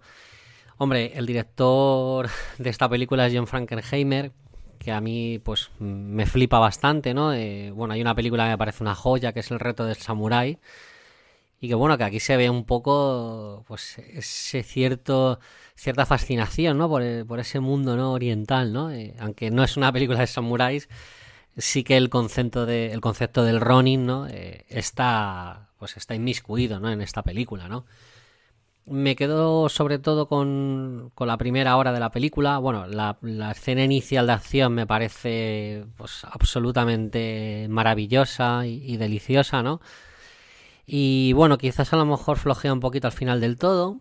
Pero no sé, yo creo que es una, es una grandísima película. Es verdad que creo que, que de estas películas que, que hay que reivindicar, ¿no? Eh, que se han quedado un poco ahí, se han quedado un poco de lado, ¿no? La verdad que, bueno, pues eh, enhorabuena al podcast, ¿no? Por elegir este tipo de, de, trabajos, ¿no? Porque es cierto que, muchas veces la mayoría de los programas, pues al final acabamos eligiendo, pues... Eh, trabajos, obras muy similares, ¿no? Y yo creo que es necesario un poco, pues, eh, rebuscar un poquito más, ¿no? Y, sacar de, ese ostracismo, ¿no? Pues eh, estas auténticas joyas, ¿verdad? Bueno, pues no sé con, qué más quedarme. Bueno, pues me quedo con que Natasha Maquel, ¿no? No sé si lo he dicho bien, es una auténtica preciosidad también, además actúa muy bien. Eh, y nada, que pues yo creo que, que, la veáis, ¿no? Porque, porque es un feel, vamos, muy trepidante. Y si os gusta esas películas antiguas, ¿no? Y sucias, ¿no? Eh, pues eh, yo qué sé, o sea, vais a disfrutar enormemente. Yo haría una doble sesión, vería, por ejemplo, Bullet y luego, luego me vería esta, ¿no? Eso sí, de John Frankenheimer me gusta mucho, pero nunca le perdonaré la infame adaptación que hizo sobre la isla del Doctor Moró, ¿no? Que es, eh, ojo, madre mía, yo me acuerdo que la vi en cine y mira que yo quiero a este director y quiero a Marlon Brandon, pero eso fue, eso no era mandanga de la buena, ¿eh? eso era, era duro y, y complicado. Bueno, pues yo creo que, con esto di por finalizado ¿no? este pequeño audio y nada, un, sincero abrazo a, los oyentes y, de verdad que muchísimas gracias a, los miembros del podcast pues por, por dejarme participar con esta pequeña pieza. Un abrazo enorme.